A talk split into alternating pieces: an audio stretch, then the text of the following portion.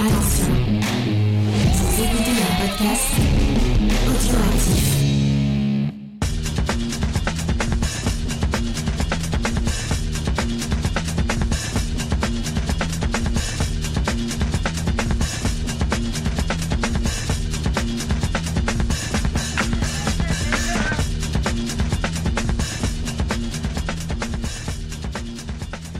Bonjour tout le monde, bienvenue pour un nouveau podcast des réfracteurs.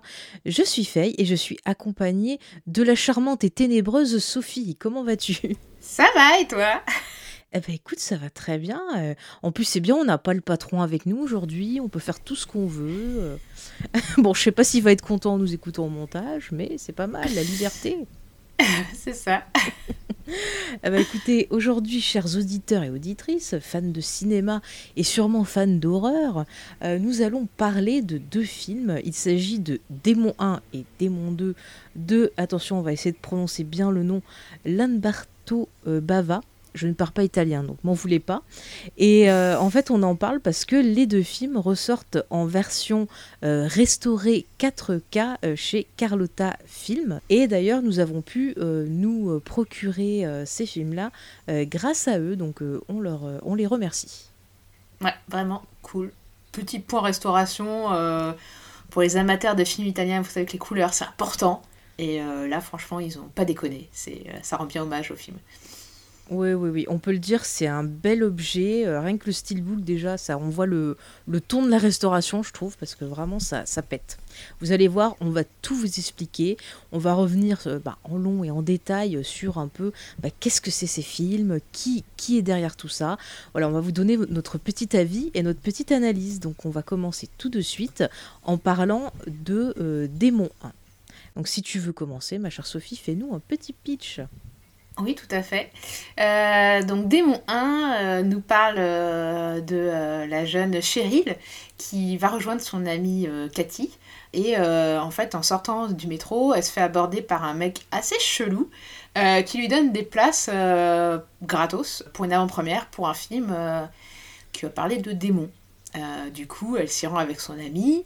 Elle croise d'autres personnages plus ou moins jeunes qui vont euh, tous euh, frissonner euh, devant un film d'horreur en se tripotant dans la salle obscure.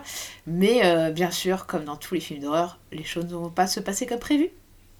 Ah bah ça, c'est le cas de le dire.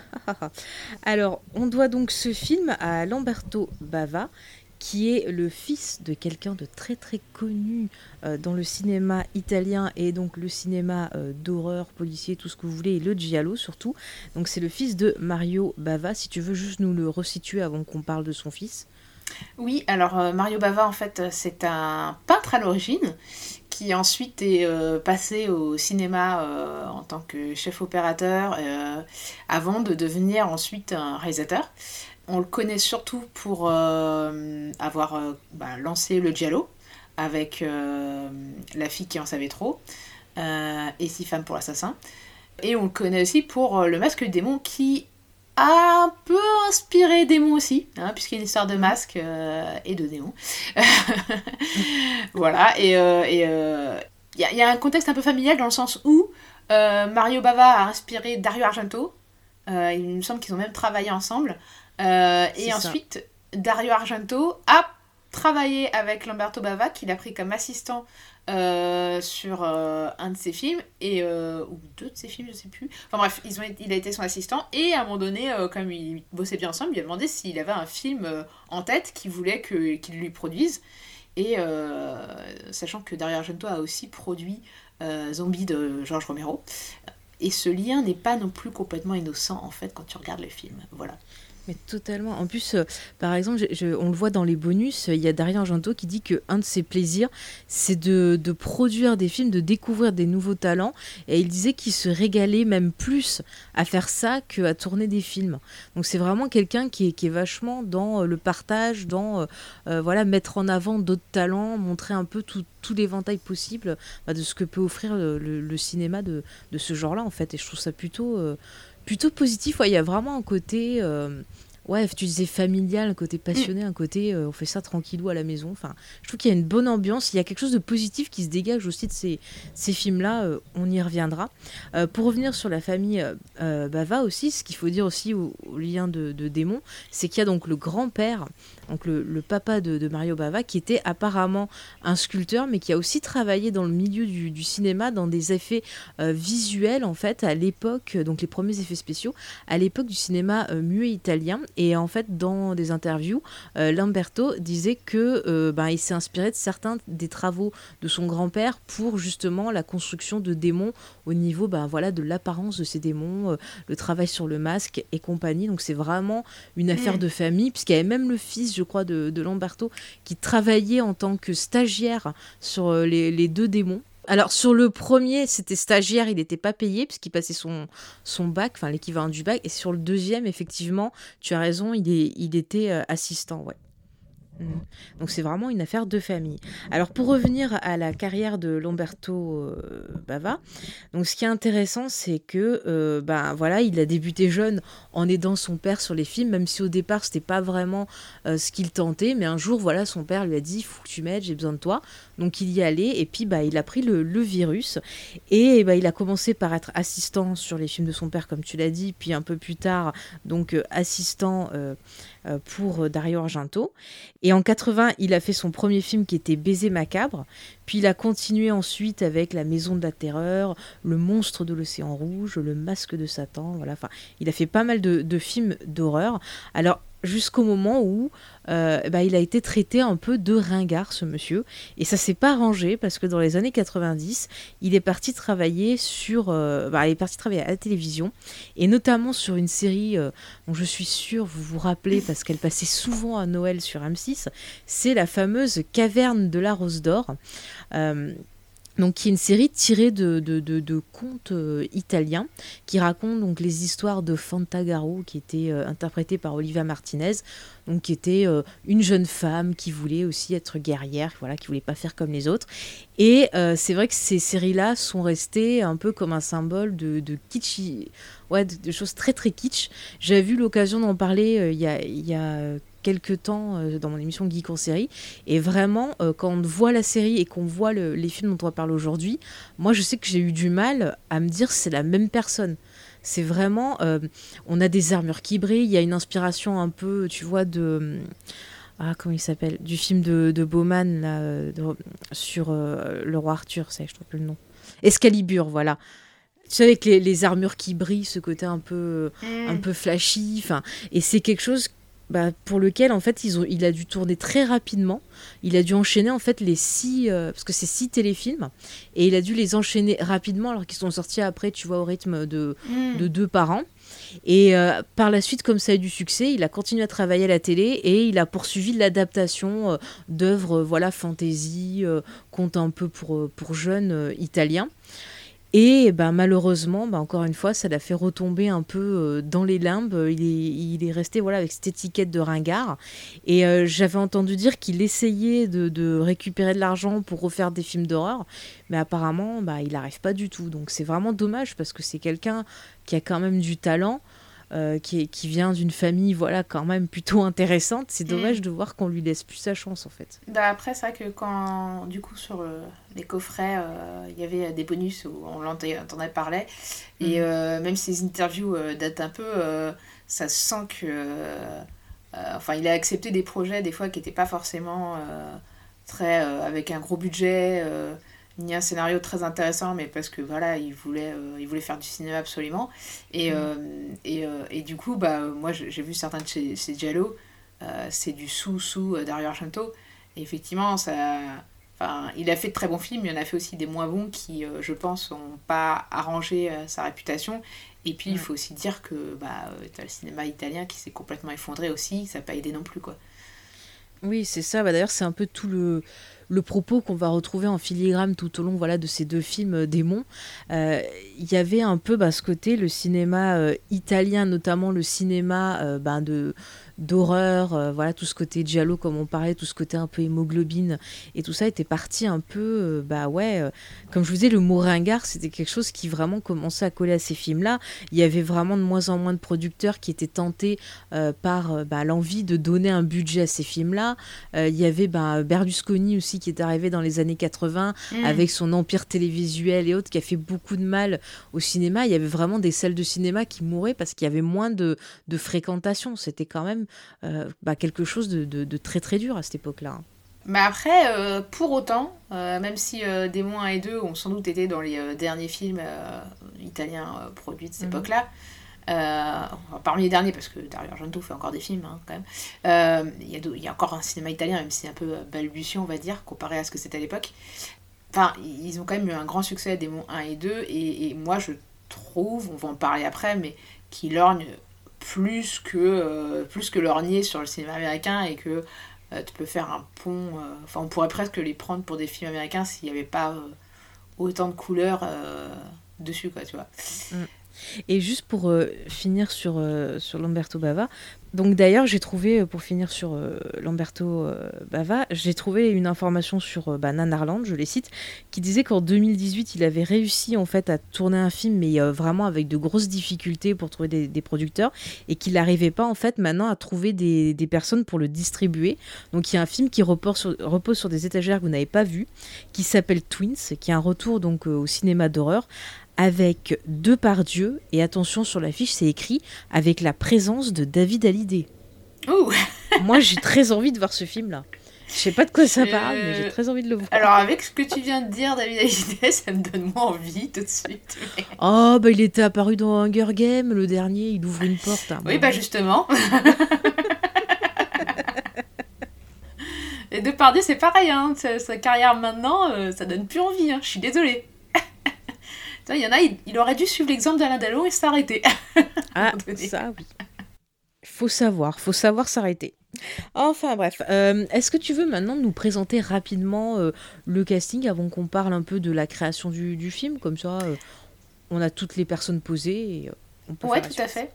Donc, dans le casting, alors je vais vous parler plutôt des personnes, on va dire, notables, on va dire, parce qu'il y a quand même, globalement, dans 1 et dans le 2, euh, la plupart des, des comédiens, en fait, euh, soit n'ont pas eu de vraie carrière derrière, soit, euh, en fait, ont une carrière essentiellement très italienne et des films qui sont jamais été internationaux, donc, en fait, les noms ne vous diront rien, en plus d'être risqués d'être mal prononcés par moi.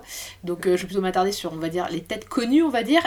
Mais je me sens moins seule à être nulle en italien, ça. Ah, j'adore l'italien, j'adore l'écouter, mais, euh, en, langue étrangère, je me sens toujours mal à l'aise de prononcer, on va dire. Euh, donc, on a euh, dans le premier Nicoletta Elmi, qui est très très connue du cinéma italien, notamment dans ses rôles. En fait, c'était une actrice un peu star enfant qui a joué dans beaucoup de films d'horreur italiens. qui pour le coup ont été pour la plupart exportés à l'international.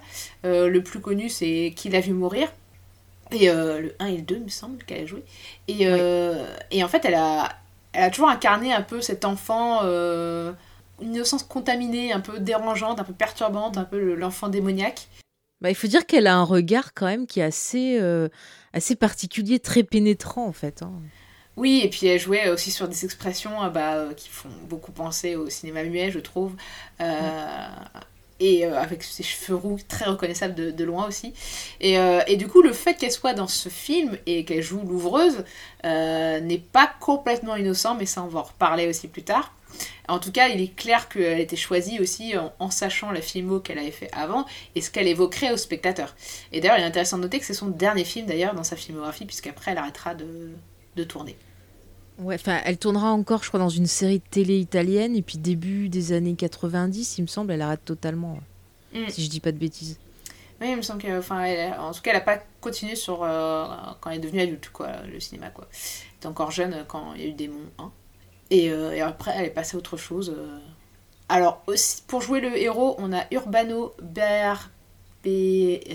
Voilà, voilà ce que je disais pour les accents. qui, alors, euh, alors ça c'est une anecdote marrante, mais apparemment il a été pressenti pour devenir le grand prêtre de l'ordre de Malte, et du coup c'est très drôle de le voir incarner un héros euh, affrontant des démons dans, euh, dans un film d'horreur. C'est clair.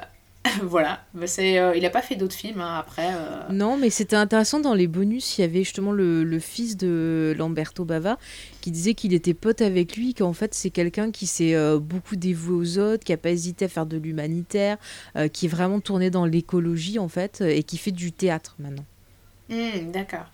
Et par contre, il est intéressant de noter qu'il est doublé par euh, Lucas Mett, qui est aussi le doubleur de Marty McFly dans et voilà dans euh, Et de Brandon dans Beverly Hills, et de Ranma, euh, garçon aussi.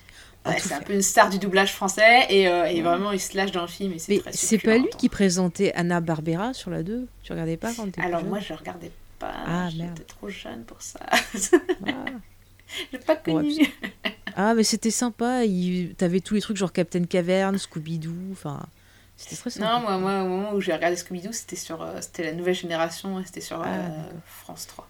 Ah, mais t'as pas vu avec les démons alors? Non. Dommage, ça aurait pu faire un lien avec l'émission. Voilà, c'est loupé. Euh, ensuite, on a Michel Soavi euh, qui va incarner le euh, quelque part euh, le, complice des démons, euh, qui va euh, donner ses invitations aux gens et qui va les amener dans ce cinéma. Et lui, il est intéressant parce qu'en fait, pas longtemps été acteur. En fait, il est passé assez vite derrière la caméra. Il est devenu scénariste-réalisateur et euh, on lui doit notamment Bloody Bird. Et d'ailleurs, le masque qu'il porte est une référence au fantôme de l'opéra, mais évoque aussi, puisque dans Bloody Bird, on a un homme masqué, enfin un tueur masqué. Et dans le deuxième, d'ailleurs, dans Démon 2, euh, enfin, Lamberto Bava l'appréciant beaucoup, c'était un de ses potes, il voulait aussi qu'il tourne dans Démon 2, mais dans Démon 2, il lui a dit non, moi je, je veux être euh, derrière la caméra, et du coup, il est devenu son assistant, quoi. Mais euh, on l'aperçoit pas quand même un petit peu dans le film dans le film? Enfin, le film dans la télé pour le 2. Ah C'est pas lui qui est dans Est-ce le que c'est film pas dans lui la qui joue télé? le démon euh, C'est possible, mais sous tellement de maquillage qu'il est difficile à reconnaître. C'est ça, mais je me suis posé la question le revoyant. Je me suis dit, on dirait, on dirait lui, mais j'étais pas sûre. Ou alors c'est son sosie. Ah, peut-être. C'est vrai qu'en tout cas, ils se ressemblent. Et alors, euh, aussi euh, important, euh, alors on a Fiore Argento qui joue un petit rôle, enfin un petit rôle, ouais, il joue un rôle dans le film, ce qui est Anna. intéressant de voir. C'est Anna, pas Fiore? Non, le, le prénom du personnage. Je, D'accord. je crois que c'est Anna le personnage qu'elle joue. Et du coup, bah, ce qui est intéressant à noter, c'est que dans le 2, euh, c'est Avia qui joue. Donc, euh, Argento avoir fait jouer euh, ses, fi- ses deux filles euh, dans la saga euh, Démon. Et puis, euh, et puis, il y a aussi euh, un acteur qu'on va retrouver dans le 1 et le 2 qui est Body, Bobby Road, qui est en fait un cascadeur. Et euh, qui va être euh, dans le 1 euh, celui qui lâche les punchlines. Il est trop bien. C'est quel mon punchline préféré. c'est de la merde ce film. Pardon pour les gros, mais ça m'éclate. Oui, c'est vrai que c'est un peu. euh, Mais en VF d'ailleurs, euh, bah, en fait, euh, c'est hyper intéressant de regarder en, en, en VF, je trouve, euh, Mm. puisque sa VF, c'est la voix française de Beetlejuice. C'est vrai, purée. C'est vrai. De toute façon, il faut savoir que les films italiens de l'époque, il n'y avait pas de prise de son in. Tout était fait en, doublage, puisqu'ils avaient des studios de son euh, euh, vraiment euh, qualitatifs. Et du coup, en fait, ils faisaient directement d'emblée une version anglaise, une version française et une version italienne. Ce qui permettait de faciliter l'export à l'étranger. Et, du coup, bah, en fait, il est tout à fait valide en fait d'écouter soit la VA, soit la VI, soit la VO, enfin soit la VF, puisque toutes sont en fait des VO quoi. Mais tu vois, je trouve ça plus sympa de les voir en VF. Parce que quand je les regarde en, en italien, donc euh, version originale, j'ai toujours l'impression d'avoir comme un décalage, qu'il y a un truc qui va pas. Et en fait, des fois, ça passe beaucoup mieux en, en VF. Je sais pas si ça te Bah, fait ça dépend pareil. de la qualité des comédiens en fait. Selon les films, euh, des fois vaut mieux la VA, des fois vaut mieux la VO, enfin la VI, des fois vaut mieux la VF. En fait, ça dépend vraiment, je pense, de la qualité des, euh, des comédiens. euh. Être, un, un- être un, un bon doubleur euh, n'est pas forcément synonyme d'être un bon acteur à l'écran quoi. Enfin, c'est un peu un travail un peu différent, on va dire.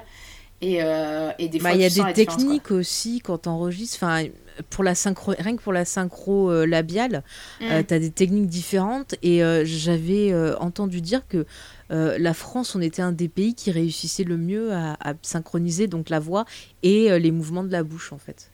C'est vrai qu'en France aussi, on avait des studios de VF euh, on en a encore, hein, mais il y a vraiment eu les années 80, c'était un peu le moment star, on va dire, des, du doublage en France.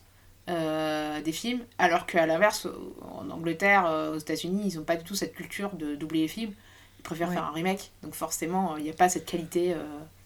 même si je trouve que les versions anglaises des films italiens sont pas dégueulasses, il y a certains où, franchement, elles, elles, sont de qualité, quoi. Donc après, ça va dépendre évidemment de la qualité des comédiens qu'ils ont embauchés et voilà quoi. Mais euh, en tout cas, on peut dire à nos auditeurs et auditrices que l'AVF de Démon 1 et Démon 2 est savoureuse. Voilà, il y a plein de, petits, de petits dialogues magnifiques. Vous pouvez ressortir en soirée, c'est fantastique.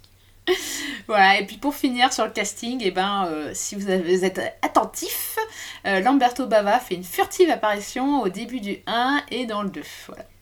Oui, oui. Bon, est-ce qu'on dit dans quelle scène? Comme ça, ils peuvent chercher. Non, c'est un jeu. c'est comme trouver Hitchcock dans les films. Donc, c'est le nouveau jeu Où qu'il est Lamberto? Cherchez. Donc voilà. Euh, est-ce que tu vois d'autres personnes du cast que tu veux citer ou euh, tu es sur Non, je m'étais arrêtée là pour les prises de notes sur le casting euh, du 1 en tout cas, mhm. puisque les comédiennes après qui sont les autres comédiennes sont pas très elles ont pas une grande carrière comme je disais donc c'est pas bon après on peut le citer euh, vite fait. Euh, Cheryl tu l'avais cité Natasha euh, Owe c'est ça si je pense bien? J'ai pas cité son nom mais ouais d'ailleurs c'est très étonnant qu'elle ait pas fait une autre carrière parce qu'elle est vraiment bah, elle se débrouille pas mal hein, franchement bah écoute, je te propose qu'on parle maintenant un peu de, bah, de comment le film s'est créé, quelles sont ses inspirations, qu'est-ce qui s'est passé. C'est Dario Argento qui a demandé euh, je, vais te je te produire euh, ce que tu veux. Et Lamberto Bava qui a fait merde, merde, merde, faut vite que je trouve un scénario. Et en fait, il a fouillé ce vieux scénario. Et alors, du coup, c'est intéressant parce que les scénarios de Démon 1 et 2, euh, c'est pas que Lamberto Bava. en fait, Il, était avec des potes avec qui il écrivait ses scénarios, etc. Et du coup, à chaque fois, il était chercher ses amis. Et en fait, Lamberto Bava, c'est quelqu'un qui est. Euh, alors non seulement il, quelque chose de familial, comme on a parlé, mais aussi euh, dans ses relations amicales, il est très fidèle en fait, et il retravaille souvent avec les mêmes personnes, et euh, quand c'est bien passé avec quelqu'un, bah, il le rappelle, et en fait, du coup, par exemple, Michel Soavi, quand il va, il va faire d'autres films, par exemple, il y en a certains où en fait Lamberto Bava va être crédité en tant que co-scénariste, parce qu'il aura participé à l'écriture en fait. Donc vraiment il y a un côté euh, bande d'amis qui écrivent des scénarios ensemble. Et, euh, et, en fait le scénario de Démon 2, de Démon 1, si j'avais bien suivi, c'était un scénario qu'ils avaient un peu mis de côté parce qu'il n'avait pas été euh, pris par les producteurs, etc. Et qui pensaient retravailler. Et que du coup en fait ils ont retravaillé mais avec Dario Argento qui a amené ses idées en fait. C'est ça, c'est exactement ça. Et euh, en plus, au départ, euh, de ce que disait Lamberto Bava, bah, l'idée qu'il a eue, c'est qu'il s'est dit Ah bah tiens, ça serait un peu comme moi avec mes fantasmes. Il s'est dit Tiens, ça serait cool euh, si en fait euh, dans une salle de ciné il se passait quelque chose. Et donc euh, ça a été le, début de son histoire. Et ce qui est marrant c'est pendant qu'ils ont retravaillé il y a Argento qui, a dit ah mais pendant qu'on retravaille il faut absolument qu'on trouve genre un bon titre direct. Comme ça on l'a déjà on est tranquille il faut un truc qui pète et tout et de ce qu'il disait dans les bonus Lamberto Bava c'est qu'il était chez lui et en fait il regardait sa bibliothèque qui était remplie de pas mal de bouquins qu'avait son père et à un moment, il voit une couverture verte qui, se dégage et il a vu le mot euh, démon, je crois, qui était écrit dessus. Et il a dit, ah bah voilà, ça va être ça le titre. Et euh, il a appelé donc euh, derrière Argento, il a dit, voilà, c'est ça le titre. Il a dit, ah ok, c'est bon, allez. Et une fois qu'ils avaient le titre, ils sont continués à développer leur truc et à utiliser vraisemblablement pas mal d'inspiration une qui m'a sauté aux yeux, c'est Evil Dead, mais je trouve même déjà dans la façon dont il travaille, je trouve que, que, le côté familial, le côté bande de potes, ça rappelle un peu bah, ce qu'a fait Sam Raimi sur son Evil Dead. Hein. Je sais pas si t'es d'accord. Ouais. Bah, c'est vrai que euh, de la méthode de travail, effectivement, euh, en plus, euh, sachant que apparemment la production s'est faite assez rapidement des films. bon, après, c'était la méthode de travail italienne aussi de l'époque, avec un petit budget quand même comparé aux films équivalent américain, on va dire. Euh, mais il y a aussi le fait qu'effectivement, il y a des démons, euh, c'est un peu finalement des zombies, mais euh, d'une autre manière, on va dire, comme dans Evil Dead, c'est des... une sorte de zombies, mais pas vraiment. Je me permets, que tu cites zombies, des zombies, c'est que aussi une des, des directions de Dario Argento, c'était de ne surtout pas faire un film dans le style de Romero. Donc c'est peut-être aussi pour ça l'inspiration Evil Dead aussi qui proposait autre chose. Oui, possible, euh, très possible, parce qu'effectivement, euh, il fallait faire différent de Zombies qui avait aussi produit Dario Argento, que les films ne se confondent pas. Euh, surtout qu'il y avait aussi Lucio Fucci qui avait fait des zombies, et du coup, ça faisait quand même beaucoup de films de zombies. Bah, fallait se démarquer, en fait, il fallait faire autre chose. Et en fait, euh, bah, justement, en cherchant à faire autre chose, Mario Bava, enfin, Lamberto Bava s'est rappelé euh, bah, du film qui a fait le succès euh, de son père, à savoir Le Masque du démon, et du coup s'en est inspiré de cette histoire de masque. alors, dans Le Masque du démon, c'est si on enlève le masque, en fait, la personne qui l'avait euh, revient à la vie. Euh, là, c'est un peu l'inverse. Mais euh, il y a en tout cas une citation du masque et c'était sa première inspiration. Ensuite, il a d'autres inspirations comme bah, Nosferatu de Murnau, notamment pour l'utilisation des ombres et, les apparitions des, des, créatures en fait. C'est vrai qu'il y a beaucoup d'expressionnisme allemand dans le premier film exactement, euh, avec le, la gestion du, clair-obscur, ce côté, voilà, les ombres, euh, même dans le, bâtiment lui-même, quand il est montré à l'extérieur, le bâtiment du cinéma, euh, par son esthétique, son, son, architecture aussi qui est très gothique.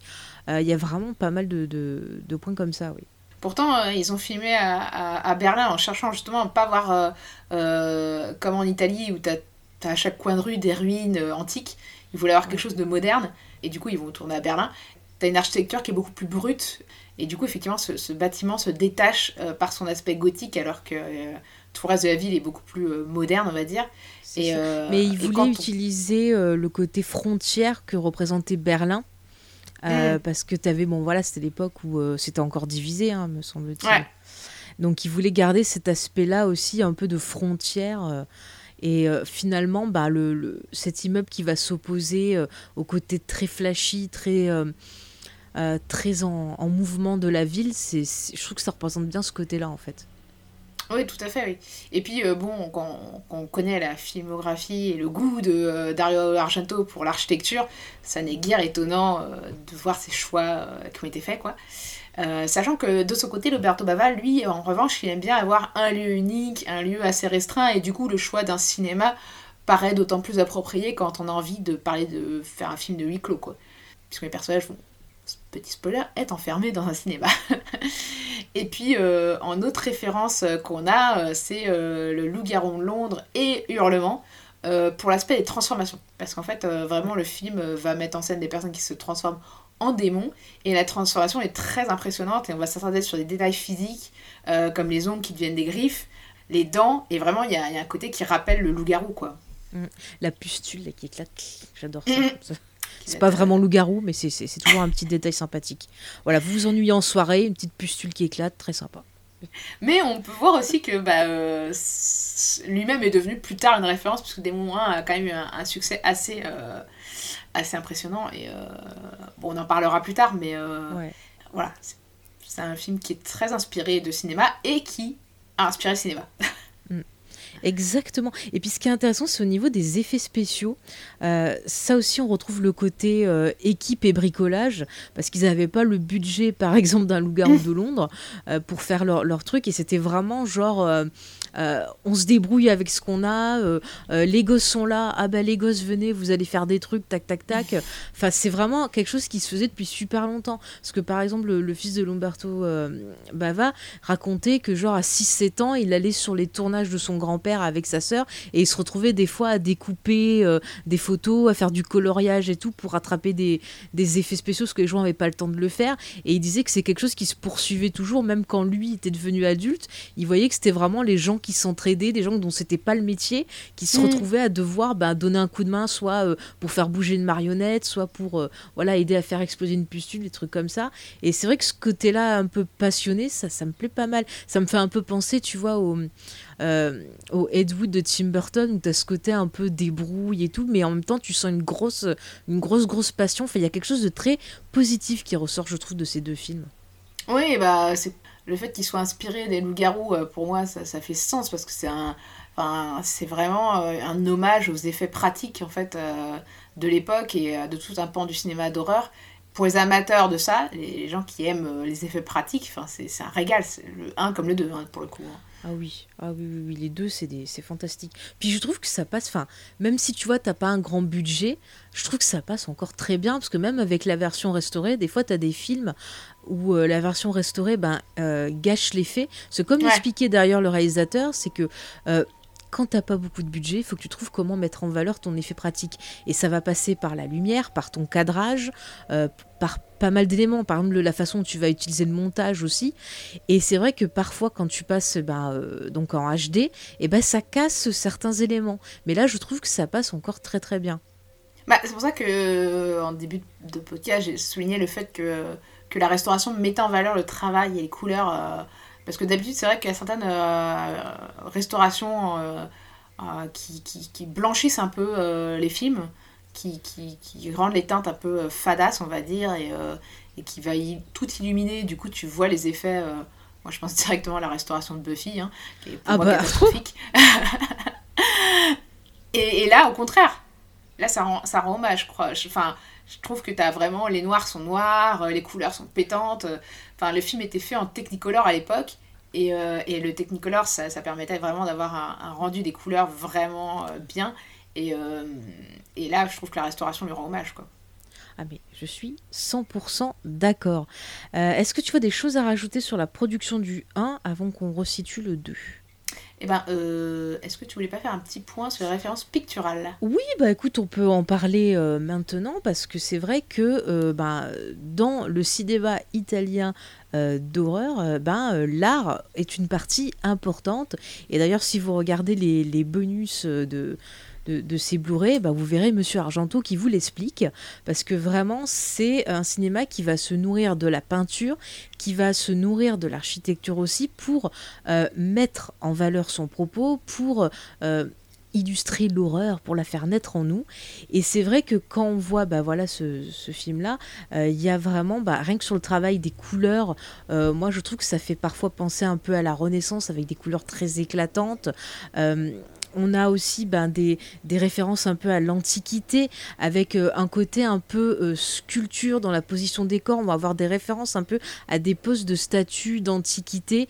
Euh, par exemple, je pense à des personnages qui viennent tuer des zombies, qui vont prendre une pose, comme par exemple, je crois, Apollon, ou je sais plus qui. Il y a une statue où on voit Apollon avec une lance qui est en train de tuer un démon, un truc comme ça. Enfin, il y a vraiment pas mal de références. Il y a aussi des citations carrément directes à des œuvres. Donc on en parlait toutes les deux en off. Euh, le cauchemar de, de Fuseli, par exemple, qui est un tableau qui date de 1781 qui est une œuvre euh, vraiment célèbre. Je pense que vous la connaissez, vous l'avez vue partout, euh, même dans Twilight. Et oui, il y a une citation dans Twilight. C'est dans ce tableau, on voit une jeune femme qui est donc euh, allongée, endormie, et euh, au-dessus d'elle, il y a un démon, et dans le fond, on voit un cheval. Et c'est un tableau qui est souvent utilisé pour illustrer la fameuse paralysie du sommeil. Et c'est un tableau voilà, qui est aussi utilisé pour évoquer le cauchemar, parce qu'on voit cette jeune femme euh, qui a l'air euh, voilà, d'être en souffrance avec ce démon au-dessus d'elle. Donc on a l'illustration directe de ce qu'elle est en train euh, de rêver.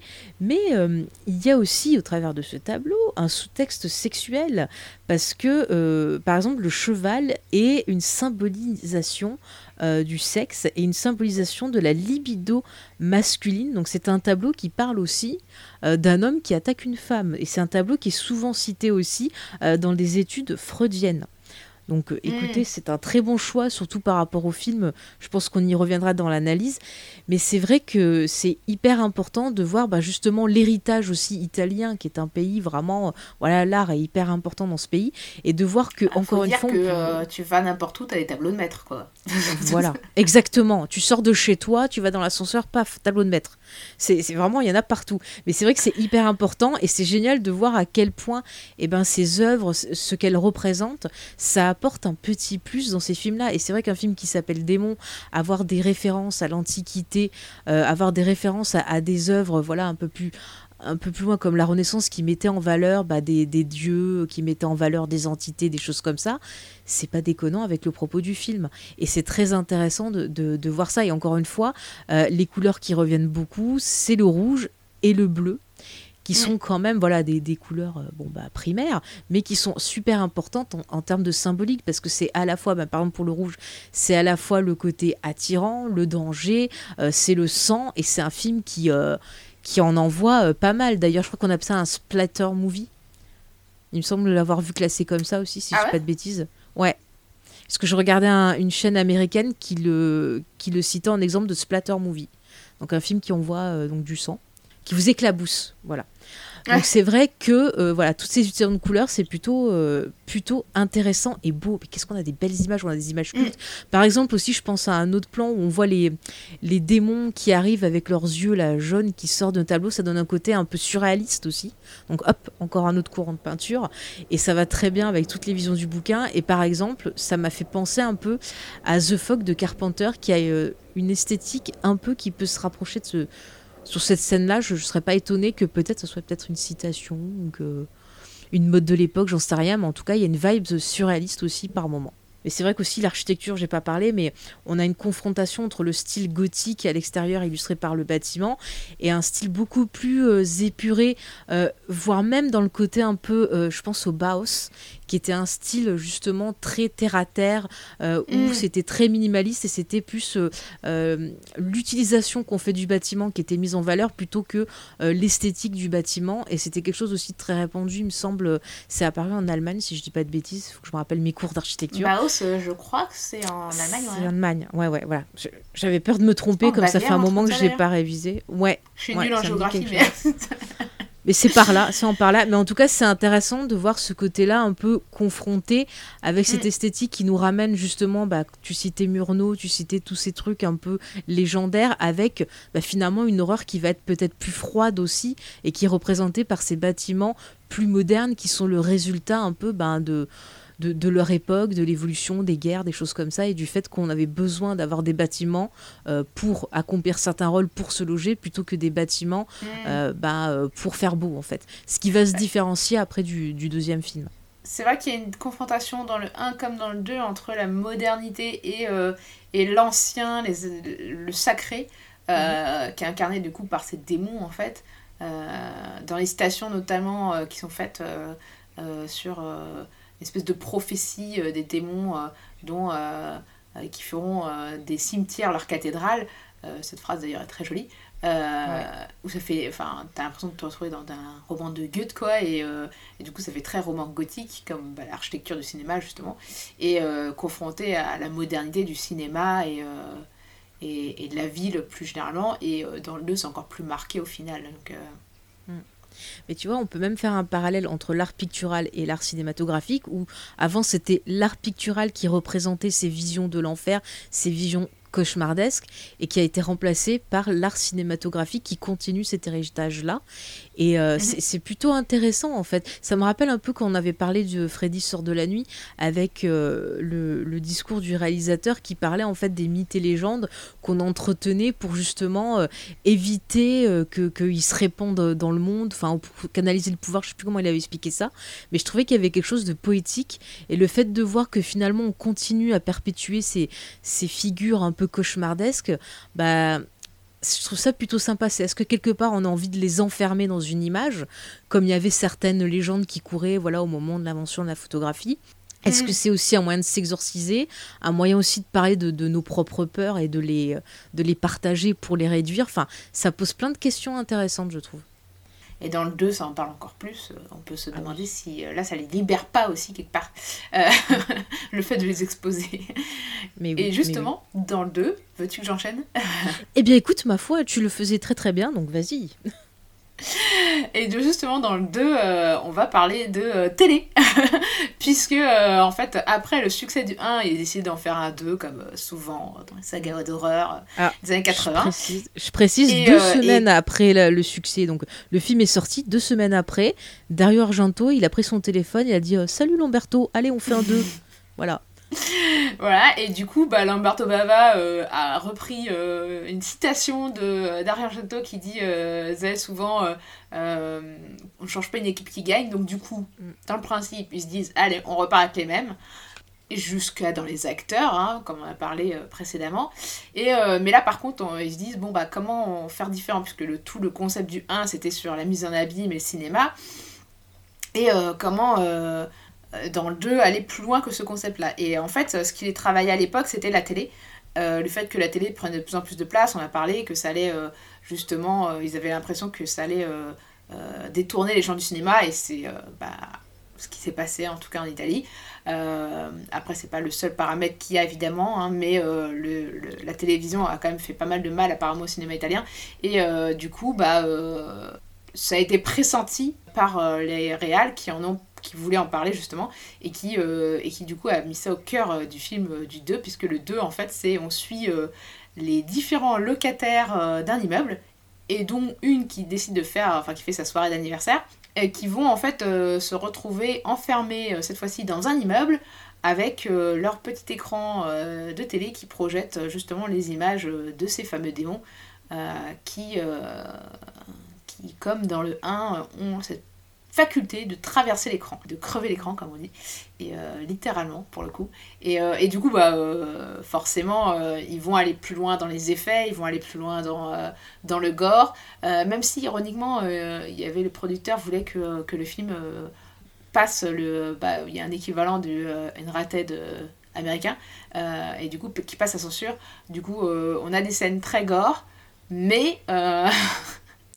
oui, ça passe c'est monté de telle manière où en fait c'est des petits plans en fait qui montrent le gore en fait. C'est euh, un plan serré sur la main un plan serré sur la blessure qui permet justement de passer la censure.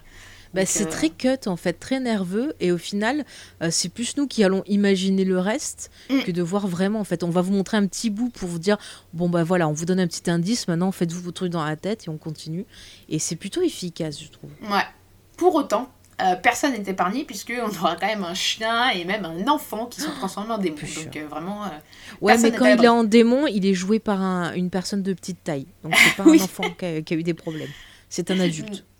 Ouais, alors après, je pense que c'est plus pour une question de sous-sous et de pratique parce que faire jouer des enfants, c'est toujours compliqué. Bah, mais. Surtout, t'as vu ce qui se prend dans la poire. il vaut mieux pas que ce soit un gosse. C'est vrai.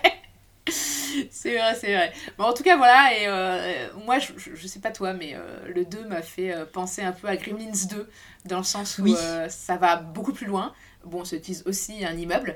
Et il y a un côté grotesque avec de l'humour qui va venir s'insinuer, mais de l'humour un peu noir, quoi, parce que finalement, c'est comme tu rigoles de choses qui sont pas très drôles au final. mais, avec un côté exubérant, en fait, jusqu'au boutiste qui, qui ne peut que faire sourire, quoi. Ah ouais, non, mais je, suis d'accord avec ta comparaison. En plus, même dans la structure de l'immeuble, tu compares à, à Gremlins 2, tu vois que tu as un côté où ça va être des gens qui vont être hyper sérieux, qui vont être exploités. Euh, au-dessus, tu vas avoir les gens un peu plus... Euh, bah voilà, euh, avec un peu plus de moyens, un peu plus de pouvoir, ainsi de suite. Et là, dans le film, c'est pareil, tu as toute une structure euh, d'immeuble qui ressemble un peu à une structure de société, avec euh, ben, tout en haut les gens riches et en bas les gens moins riches. C'est un peu comme le principe de Métropolis. Pour revenir, tu vois, si on veut parler de, mm. de, film allemand, tu vois, j'ai un peu pensé à ça aussi. Vraiment, en bas, on a les sportifs, bah. les idiots, et en haut, on a les super c'est pas c'est pas du coup euh, déconnant puisqu'en fait euh, le roman High Rise de H.G. Ballard a servi de référence euh, ah bah. au film. Donc du coup en fait bah, c'est exactement ce dont parle High Rise hein. d'une bah société d'une micro-société à l'intérieur d'un immeuble en fait où tu as les pauvres en bas et les riches en haut et, et, pendant tout le roman il essaie d'atteindre le, le, sommet de l'immeuble en pensant que ça va être la salvation et en fait non. Mais il y a même des scènes super rigolotes, justement, le, personnage de Sally qui fête son anniversaire, c'est super ridicule. Elle fait un caca nerveux parce que soi-disant sa robe elle est pas belle, machin. Ah, je suis trop moche, mais moi je. ah, bah, elle fait un caprice quoi. elle fait un euh. caprice niveau 5 ans, mais, en fait, tous les personnages sont, euh, sont, assez. On va en parler dans l'analyse des personnages, mais euh, c'est, ils sont assez détestables. même si, en fait, tous sont un peu prisonniers aussi de leurs apparences, en fait, et de leur appartenance à une classe sociale qui est quand même même si on dit euh, il y a une hiérarchie, euh, il reste quand même plutôt globalement riche. Hein, les appartements sont quand même euh, gigantesques, avec un luxe. voilà, je sais pas le prix de, des loyers en Italie, mais c'est pas mal. Hein. Ouais, et bah, en plus, c'est autant que ça se passe à Berlin, du coup.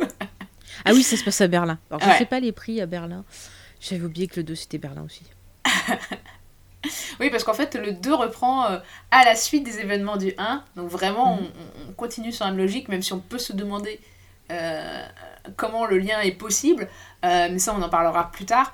Mais en gros, c'est censé être dans le même univers. Donc voilà, même s'il y a peut-être quelque chose qui laisse avancer que peut-être l'un se passerait dans le côté est et l'autre dans le côté ouest. Et que ça justifierait aussi la, la différence de niveau social des personnages. On a aussi, tu vois, un Berlin qui est plus moderne. Parce que là, vraiment, on a ce côté immeuble, cette, cette tour de glace Mm. euh, gigantesque qui fait très, euh, très capitaliste, j'ai envie de dire. Tu vois, on sent qu'on est du côté euh, qui a du pognon, quoi, du la gagne. Tu vois, c'est, tu vois, limite, pareil, tu vois, tu, tu trouvais que le 1, il pouvait très bien aller dans du cinéma américain, mais celui-ci aussi.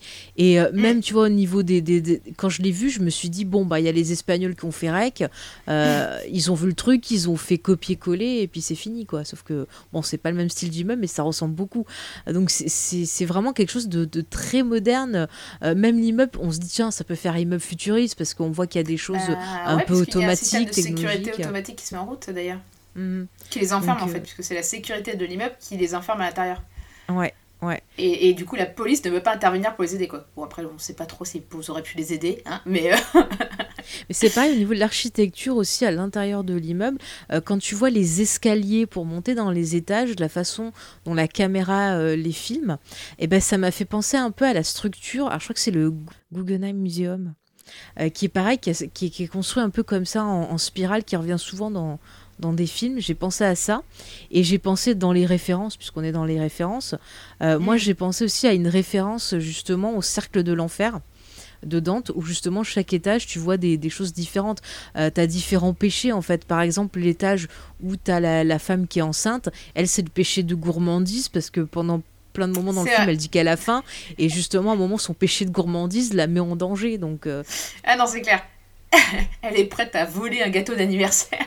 c'est ça, tu as, l'étage où il y a le petit gamin, et on sait que, il me semble, dans l'enfer de, des pains par Dante, euh, il y a un étage justement où c'est pour les enfants, enfin, un dessert qui est pour les enfants. Mm. donc ainsi de suite. Et je trouvais ça plutôt intéressant aussi, euh, ce, ce- ce parallèle-là, en fait. Ouais. Euh, toi, au niveau des inspirations, qu'est-ce que tu, tu veux Oui. nous... Alors, euh, bah, en fait, dans les inspirations, euh, donc, bah, a, du coup, je vais parler de High Rise. Il y a aussi la Tour Infernale, évidemment, puisque là, on est. on en reparlera après sur, le, sur les inspirations, enfin, le parallèle avec le cinéma américain, mais là, il y a vraiment un côté survival, quoi, euh, où vraiment, il faut se battre pour survivre. Euh, encore plus que dans le 1 finalement, puisqu'on a plus d'espoir de s'en sortir, puisqu'il y a quand même plus d'étages d'appartements, et on se dit il y a plus de cachettes, etc. Euh, bon, évidemment, euh, vous allez forcément, quand vous le verrez, penser à, à, à Die Hard, Piège de cristal, en français, parce que évidemment. On retrouve un peu les mêmes thématiques, forcément, c'est dans un immeuble et tu essaies de survivre. Alors, c'est peut-être pas une inspiration parce que les films sont vraiment proches en termes de sortie, mais euh, le démon qui sort de l'écran, ça fait vachement euh, penser à Vidéodrome. Exactement. C'est clair, même en termes d'effets et tout, bon, c'est pas le même budget, mais en termes d'effets... euh, Euh, donc voilà, pour finir avec euh, les, euh, les, les, les références, je parlais de Vidéodrome en fait, c'est difficile de ne Mhm. pas penser à Vidéodrome quand on voit la scène de- du démon qui sort euh, de, de la télé. Et euh, comme le 1, euh, c'est-à-dire que le film a aussi inspiré, c'est-à-dire que c'est difficile de ne pas penser non plus à The Ring euh, après par la suite, parce que là aussi c'est encore un créature un peu infernale qui va sortir de la télé. Et, et du coup, vraiment, il s'inscrit dans, dans- Le 2, en tout cas, s'inscrit dans ces films, en tout cas, qui vont établir vraiment un rapport entre euh, le petit écran et, euh, et des choses pas cool qui arrivent. Voilà. on va pas euh, voilà, trop en dire, hein, on, va être- on va en parler plus longuement dans, dans l'analyse. Mhm. Euh, Qu'est-ce que, par contre, on, a- peut dire euh, quelques mots sur, euh, sur le casting euh, de personnes qu'on n'a pas encore parlé. Il y a David Edwin Knight qui, du coup, n'a pas fait beaucoup de films, qui va incarner le héros, qui s'appelle George comme dans le premier, alors que c'est un acteur différent qui l'incarne. Il y a Nancy- une Nancy Brilly, c'est ça? Ouais, qui joue Anna, euh, qui est aussi un des personnages principaux, c'est la femme enceinte, qui a fait pas mal de séries télé, par savoir, euh, italiennes. Donc, euh, on les connaît pas forcément, nous, en France, Non, mais, euh, mais elle a quand même une bonne carrière. Euh, on, a on avait parlé Asia Argento, qui est assez mimi, qui joue une petite Oui, c'est son premier rôle, mais vraiment. Et il disait, bah, c'est le fils de Lamberto Bava qui disait qu'elle était déjà très professionnelle, Mm. qu'apparemment elle, elle avait l'air d'être un peu surdouée, d'après ses commentaires. Bon, après, c'est la famille, vous voyez. non, mais Est-ce qu'il flatte ou est-ce que c'est réel? Mais en tout cas, euh, oui, c'est. euh, En tout cas, elle, joue bien. Ça, c'est oui, c'est le rôle d'une gamine, euh, très bien, quoi. Rien à dire. Et puis on peut parler aussi de, bah, de Sally, justement, qui joue euh, cette jeune femme capricieuse et un peu dépressive quand même. hein. Même quand elle est en démon, elle a l'air toujours triste et dégoûtée en fait. hein. Elle a l'air d'avoir le Ah, seum. elle a l'air d'être énervée un peu.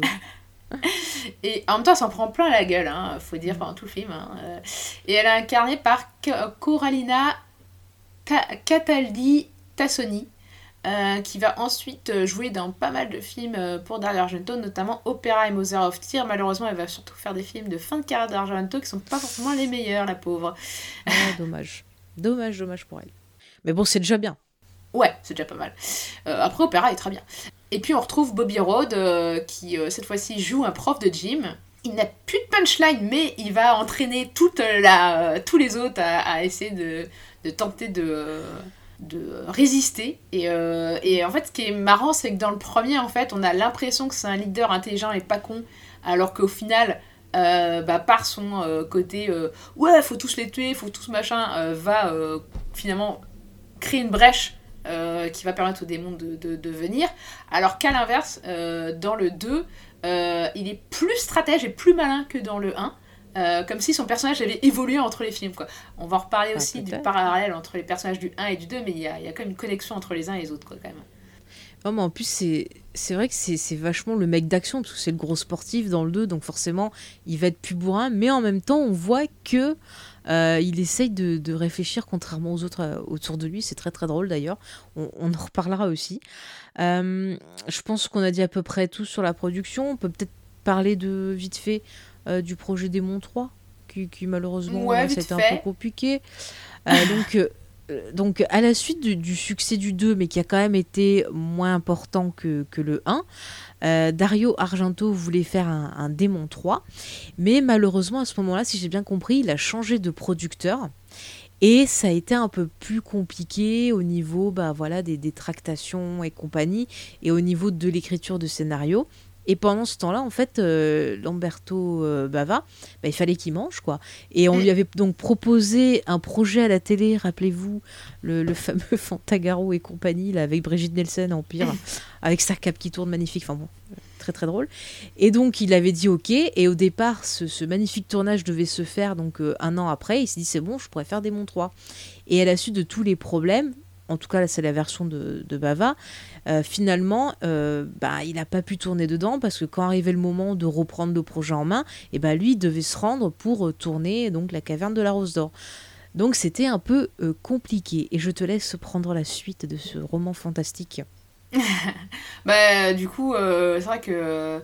En fait, ce qui est intéressant de regarder dans les bonus, c'est qu'en fait, chacun a un peu sa version de pourquoi Démon 3 c'est pas fait. Euh, mais au final, euh, tu comprends qu'ils ont tous euh, finalement travaillé sur un autre film de medieval fantasy, si j'ai bien compris, Sanctuary. Mais du coup, Démon 3 ne s'est pas fait, on ne saura pas trop. euh, apparemment, il y a quand même diverses raisons, mais la plus vraisemblable, c'est quand même que bah, Démon 2 n'a pas eu le succès escompté et que bah, c'était ce qu'on en parlait en début d'épisode, à savoir que euh, bah, le cinéma italien ne se portait plus aussi bien non plus et que du coup, bah, pour lancer une production comme ça, euh, bah, euh, ça faisait plus trop de sens. En tout cas, euh, il n'y avait plus d'argent pour ça, quoi. Malheureusement. c'était, c'était compliqué quand tu vois que justement il a galéré pour, pour certains de ses films et que ben, son dernier film n'est pas distribué. Tu te dis déjà à l'époque, ça devait être le début des grosses complications. Euh, donc bon bah voilà, ça s'est pas fait. C'est dommage parce que moi j'aurais bien revu mon chouchou une troisième fois, peut-être dans un rôle encore plus percutant, mais bon, c'est la vie les amis. Euh, bah, je vous propose qu'on rentre un peu plus en profondeur dans, dans les films euh, du coup. Mhm. Ouais. Tout à fait. Alors, est-ce que tu veux commencer euh, par nous parler un peu des, des- des séquences d'introduction, comment ces films-là nous sont présentés? Tout à fait. Alors, on va commencer par le 1. Euh, et ensuite, on va partir sur le 2. Euh, donc, en fait, euh, dans le 1, on commence par, par une scène de, de métro. Donc, on a l'héroïne qui est Cheryl, qui est dans le métro, qui a autour d'elle une foule. Donc, on voit vraiment, on va dire, la faune ambiante euh, des années 80 qui marque tout de suite l'époque, hein, avec euh, les épaulettes, les coupes de cheveux. euh, Ah, les super couleurs flashy. On, on va trouver un peu des punks euh, tout au long euh, du 1 et du 2. Hein, euh, ah, voilà. Non, mais une musique en fond, on n'a pas parlé de la musique. Et la musique, oui. C'est magnifique. La musique est très d'époque. Euh, moi, personnellement, je l'adore. Mais voilà. Ah, moi aussi, j'ai beaucoup aimé la musique. hein. Et, euh, et, du coup, dans cette intro, en fait, on a du coup l'héroïne dans ce, ce, wagon de métro. Et à un moment donné, on passe dans un tunnel, donc du coup, on voit l'obscurité se fait. Et on voit dans un reflet un visage euh, bah, de l'homme masqué qu'on va voir après, euh, mhm. qui a un visage un peu démoniaque, on va dire. Et déjà, en fait, ça, ça distille le cauchemar, en fait. Et à partir du moment où le métro va s'arrêter, on va rentrer dans une gare tout de marbre, mais vide ce qui est euh, inconcevable dans une grande ville d'avoir un gare de métro vide, à moins qu'il soit 2h du mat. Euh, et encore, euh, n'importe qui vivant dans une grande ville le sait. c'est la fin de journée, quoi. C'est ça va. Quoi. même en fin de journée, enfin, moi, Paris. Bah oui, non, mais je veux dire.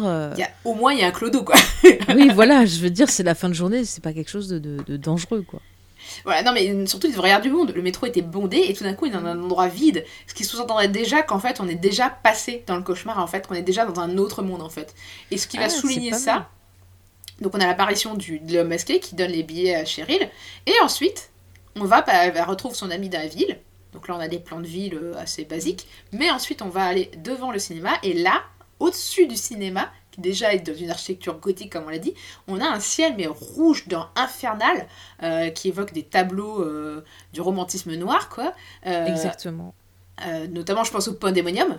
Ouais, mais tu peux aussi revenir au film de monstres. Si on veut revenir sur le cinéma, tu te dis, ah, j'arrive au château de Frankenstein ou au château de Dracula, par exemple. Ça. Voilà. Et mm. donc, du coup, ça te confirme que tu es déjà dans le cauchemar quelque part avant même de rentrer dans la salle de cinéma, qui après, quand on va dedans, on va retrouver un peu une espèce de normalité, tu vois, avec les gens. Mhm. Mais ensuite, dès que, euh, dès que le film va commencer, on va avoir à nouveau euh, quelque chose de, cauchemardesque et de surréel, euh, notamment dans le montage en parallèle qui semble faire comme si d'un côté comme de l'autre, euh, il y avait une connexion entre le film euh, et, et, et, ce qui se passe dans la salle. Ce que dit d'ailleurs un des personnages, il se passe la même chose que dans le film. Oh, t'inquiète pas, le film c'est de la merde de toute façon. ce qui est une des répliques cultes de ce film. J'adore ça. Mais juste pour revenir un peu plus tôt, euh, la scène où justement elle sort du métro et qu'elle marche et qu'elle a peur, on a tout un bruit, on a tout un truc sur le son. Mais ce qui est intéressant, c'est la façon dont se, se, se, déplace le personnage et qui pour moi me rappelle le rêve, c'est que on le voit à un endroit puis il jaillit à un autre alors que c'est pas mm. logique, il devrait pas être à cet endroit-là. Et ça me fait penser, bah, quand tu rêves, des fois, tu, tu, tu, tu rêves, puis d'un coup, pouf, tu te retrouves dans un autre endroit, et ainsi de suite, et tu as des choses pas logiques. Et donc déjà, rien que le découpage euh, de la scène, elle est vraiment découpée comme euh, bah, un langage de rêve, en fait. C'est ça. Et ensuite, par contre, quand on est dans le cinéma, on retrouve pas ce personnage, euh, on retrouvera qu'à la fin. Donc vraiment, il y a un côté très curieux, bizarre, étrange, qui va être souligné par la présence bah, de cette comédienne dont on a parlé, Nicoletta Elmi, le spectateur sait forcément, a forcément en écho les autres films qu'elle a fait, euh, et du coup a cette image de innocence bafouée, de enfant démoniaque qui vient avec elle, et tout de suite en plus avec son expression et sa manière de se tenir, et cette petite scène où elle va remonter la main le long de sa jambe comme un geste de succube, de la manière dont c'est filmé, qui sous-entend que ce personnage n'est pas totalement innocent et euh, quand elle, en plus elle va braquer les lumières sur les personnages euh, quand ils vont faire du bruit ou commencer à faire du frotti-frotta dans la salle euh, de cinéma, il y a le côté aussi, elle prend les tickets et des tickets qui sont un peu, un peu dorés. Et bon, le film il est plus récent, mais ça m'a fait penser à Last Action Heroes, qui avait ce côté où justement par le ticket déjà tu pénétrais dans, dans la fiction. Et le fait que ce soit ce personnage-là qui a une, vraiment un physique de sorcière, en plus rien que son regard qui, est très mis en valeur. Euh, c'est ça. T'as l'impression que quand tu lui donnes le ticket, elle te jette un, mauvais sort. Et c'est mm. hyper intéressant. Puis le ticket jaune, la couleur jaune, moi, ça me fait penser aussi bah, au magicien d'Oz. Donc t'as l'impression que justement, tu pénètres dans un autre monde. Donc je, trouve ça plutôt intéressant d'utiliser ce, ce ticket-là. Et limite, vu que c'est un gars qui les distribue, t'as l'impression que euh, il cible ses victimes un peu comme un tueur, tu vois, va cibler des profils. Et on le voit, le, public dans la salle, c'est un public qui est très, euh, très différent. On a des jeunes ados, on a un couple qui viennent fêter euh, leur anniversaire de mariage, mm. deux copines, deux jeunes. T'as même un aveugle. D'ailleurs, c'est très très drôle. Ça m'a fait rire. Bah, ça, l'aveugle, moi j'ai pensé tout de suite à Suspiria, évidemment. Bah, surtout avec ce qui lui arrive. Mais euh, cette galerie de personnages aussi euh, fait forcément penser à un slasher. C'est vrai que le film a des tonalités de slasher euh, dans le fait que les personnages sont un peu tous agaçants et qu'au final tu sais pas trop si tu as envie de les sauver ou pas quand il va arriver ce qui va arriver et qu'en plus il, quelque part il provoque ce qui va arriver quoi c'est à dire que la nana qui va se transformer en premier en démon prend le masque elle pose sur elle et du coup quelque part c'est comme si elle invitait le mal en elle quoi euh, bah, de toute façon, elle était un peu débile de base déjà. C'est ça. Moi, je sais pas, je vais au cinéma, je vais pas prendre les trucs qui traînent pour jouer avec. J'ai été bien éduquée. Non, non, elle touche tout. En plus, déjà, la déco, elle est, elle est bizarre parce que ça n'a aucun rapport avec le film, à part le, le masque. Mais oh, j'ai trouvé euh... la déco sans ça, hein, perso. Je... Ah ouais. Mais c'est très, c'est très années 80, par contre, ouais. je trouve. Et c'est là que tu vois encore modernité par rapport euh, à l'extérieur. C'est mm. vraiment, tu vois, on est passé dans un autre univers, comme si on était dans une espèce de, oui. de sas. Enfin, je trouve qu'il y a même un côté un peu. Euh, il y a un moment, je me suis dit, ça fait, ça m'a fait penser un peu à un vaisseau spatial. Tu vois, dans le côté un peu rétro-futuriste, le côté un Mm. peu. Vraiment, tu vois, on est passé dans un autre univers, dans quelque chose. Donc, il y a vraiment ce, ce, ce côté euh, seuil. Voilà. Ouais, complètement. Et c'est vrai que t'as l'impression de passer dans un autre monde. Donc, euh, vraiment, te rejoins. Et, euh, et là où ça va être intéressant, c'est que euh, du coup, on va avoir une mise en abîme entre bah, ce qui se passe dans le film, qui est projeté, où t'as des gens qui vont explorer une, euh, une espèce de ruine, pas Ouais. des catacombes, mais des ruines, où euh, il y aurait euh, du coup des restes de démons, ou en tout cas d'un masque il y aurait, euh, dans le 1, précisons, c'est qu'en fait, il y aurait la tombe de Nostradamus, non pas le chanteur de rock, comme le dit une des personnes, mais le fameux Nostradamus qui pouvait donc prédire euh, l'avenir et donc qui aurait prédit euh, bah, une, une fin du monde en quelque sorte. C'est ça. Et du coup, en fait, euh, bah, il y a une mise en abîme, puisque on va avoir le montage en parallèle. Euh, Il y a des jeux aussi de, euh, de, de, de ce qui se dit en fait entre les personnages qui semblent répondre à ce qui est dit devant le film qui est projeté. Et puis, Il y a euh, même bah, des regards que se lance, genre euh, le démon qui va regarder la salle comme s'il voyait Ouais. les gens. Et là, ça m'a fait penser à du Cameron. Je pense à une scène de Terminator 2 où à un moment il y a le robot comme ça qui nous regarde, etc. Ils refont le même coup dans le 3 où tu as Mm. l'impression que le robot il nous a vu, qu'il va venir nous manger, tu vois. Et, et c'est encore ce truc de, de, de, de jouer avec la salle et ça joue aussi sur cette peur de euh, la créature qui sortirait du film. Encore une fois, je renvoie à, Freddy. Euh, Oui. Il y a un peu cette thématique-là. Mais je serais pas étonnée que ce réalisateur il ait vu des monts. Ah, on en reparlera, Oui. mais. Non, c'est clair. Bah, c'est vrai que, ouais, ouais, Wes Craven, euh, ouais. Moi, je pense à Scream 2, évidemment, mais euh, Ouais. parce que quand on parle de mise en abîme, hein, euh, et de créatures et de salles de cinéma, on pense forcément à Scream 2, à l'intro de Scream 2. Et, euh, et, et vraiment, euh, là, la mise en abîme, et après, moi, personnellement, je pense aussi à Angoisse, Angoissa. Mm. Euh, Mhm. J'aurais plus du ré- nom du réel de ce film, mais voilà, qui est euh, pour moi le film ultime de la mise en abîme euh, euh, dans- à voir du coup dans une salle de cinéma, si possible. Mhm. Et, euh, et, et du coup, là, euh, bah, euh, ça finit, la mise en abîme finit par l'écran crevé. Euh, et, et au moment où l'écran est crevé, c'est l'irruption des démons dans la salle de cinéma. Donc c'est vraiment, euh, au cas où vous ne l'aviez pas compris, euh, c'est. euh, euh, le film vous le dit, quoi, vous le montre. Par contre, est-ce que tu y as vu aussi quelque chose lié justement au rêve et au cauchemar? Parce qu'il y a des rêves comme ça, je sais pas si ça t'arrive, mais il y a des rêves, comme, enfin ça m'est déjà arrivé, où j'assiste euh, à ce qui se passe comme si j'étais spectatrice, et d'un coup je vais me retrouver intégrée dans ce que je voyais au début. Et je sais plus comment ça s'appelle, ces, ces rêves-là, mais ça m'est déjà arrivé plusieurs fois, et euh, je trouve que le, film, vu qu'il reprend ce côté-là, euh, je me suis dit, tiens, ça me fait penser à, à- à ces rêves-là où justement bah, mes cauchemars auxquels j'assistais en dehors en disant, Ah, ben ça, ça me fait peur et tout, d'un coup viennent me chercher, viennent me prendre. Et je sais pas si ça t'est déjà arrivé ça, mais ça m'a fait tilt. Peut-être, mais là ça me revient pas. Mais euh, oui, en tout cas, il suit une mécanique de rêve. euh, euh, même si on, on s'en échappe pendant un moment parce qu'on est pris dans l'action, on va dire. surtout Mhm. quand les gens essaient de de contenir les démons. Mais, euh, mais on va voir euh, après un hélicoptère qui va crever le plafond. Et ça, ça semble complètement absurde, comme dans un rêve où il y a des choses absurdes qui arrivent. Et, euh, et en fait, ça, ça fait limite, ça te fait sortir, enfin ce moment-là, je sais pas toi, mais moi, ça m'a fait sortir un peu du film dans le film. Et, et du coup, ça en plus, ce qui suit derrière ramène les personnages au réel, quoi. C'est-à-dire Ouais. qu'on sort de la salle de cinéma et on constate que le cauchemar est devenu réalité, quoi. Mm. Mais moi, tu vois, ce qui m'a fait plus sortir du film et de cet aspect justement cauchemar, c'est les scènes qui sont à l'extérieur où on suit euh, cette espèce de bande de, de punk là, qui se drogue en voiture. Oui. Et euh, à chaque fois, je me disais, pendant ce temps-là, à Veracruz, tu vois. Et c'est dommage parce que je trouvais que ça cassait le rythme et ça cassait justement cette, euh, le fait d'être vraiment, tu vois, enfermé avec eux. Je trouvais que ça apportait beaucoup. Je, je, je comprends pas non plus trop l'apport de ces personnages. Enfin, il il y, a ça aussi dans le 2. Et euh, je Ouais. comprends pas trop pourquoi ces punks euh, qui arrivent tardivement ou euh, on se dit ok, c'est comme dans les films d'horreur américains, les slashers où on te ramène de la chair fraîche, mais euh, bah, je trouve ça un peu what the fuck dans les, fri- dans les Vendredi 13 et euh, je trouve ça tout aussi what the fuck dans le démon. Euh, Bah oui, parce qu'ils apportent rien, ils ont pas d'interaction avec les autres personnages. Enfin, c'est sans Moi j'ai l'impression que c'était pour un peu euh, redonner euh, du souffle, mais je trouve que ça marche pas vraiment.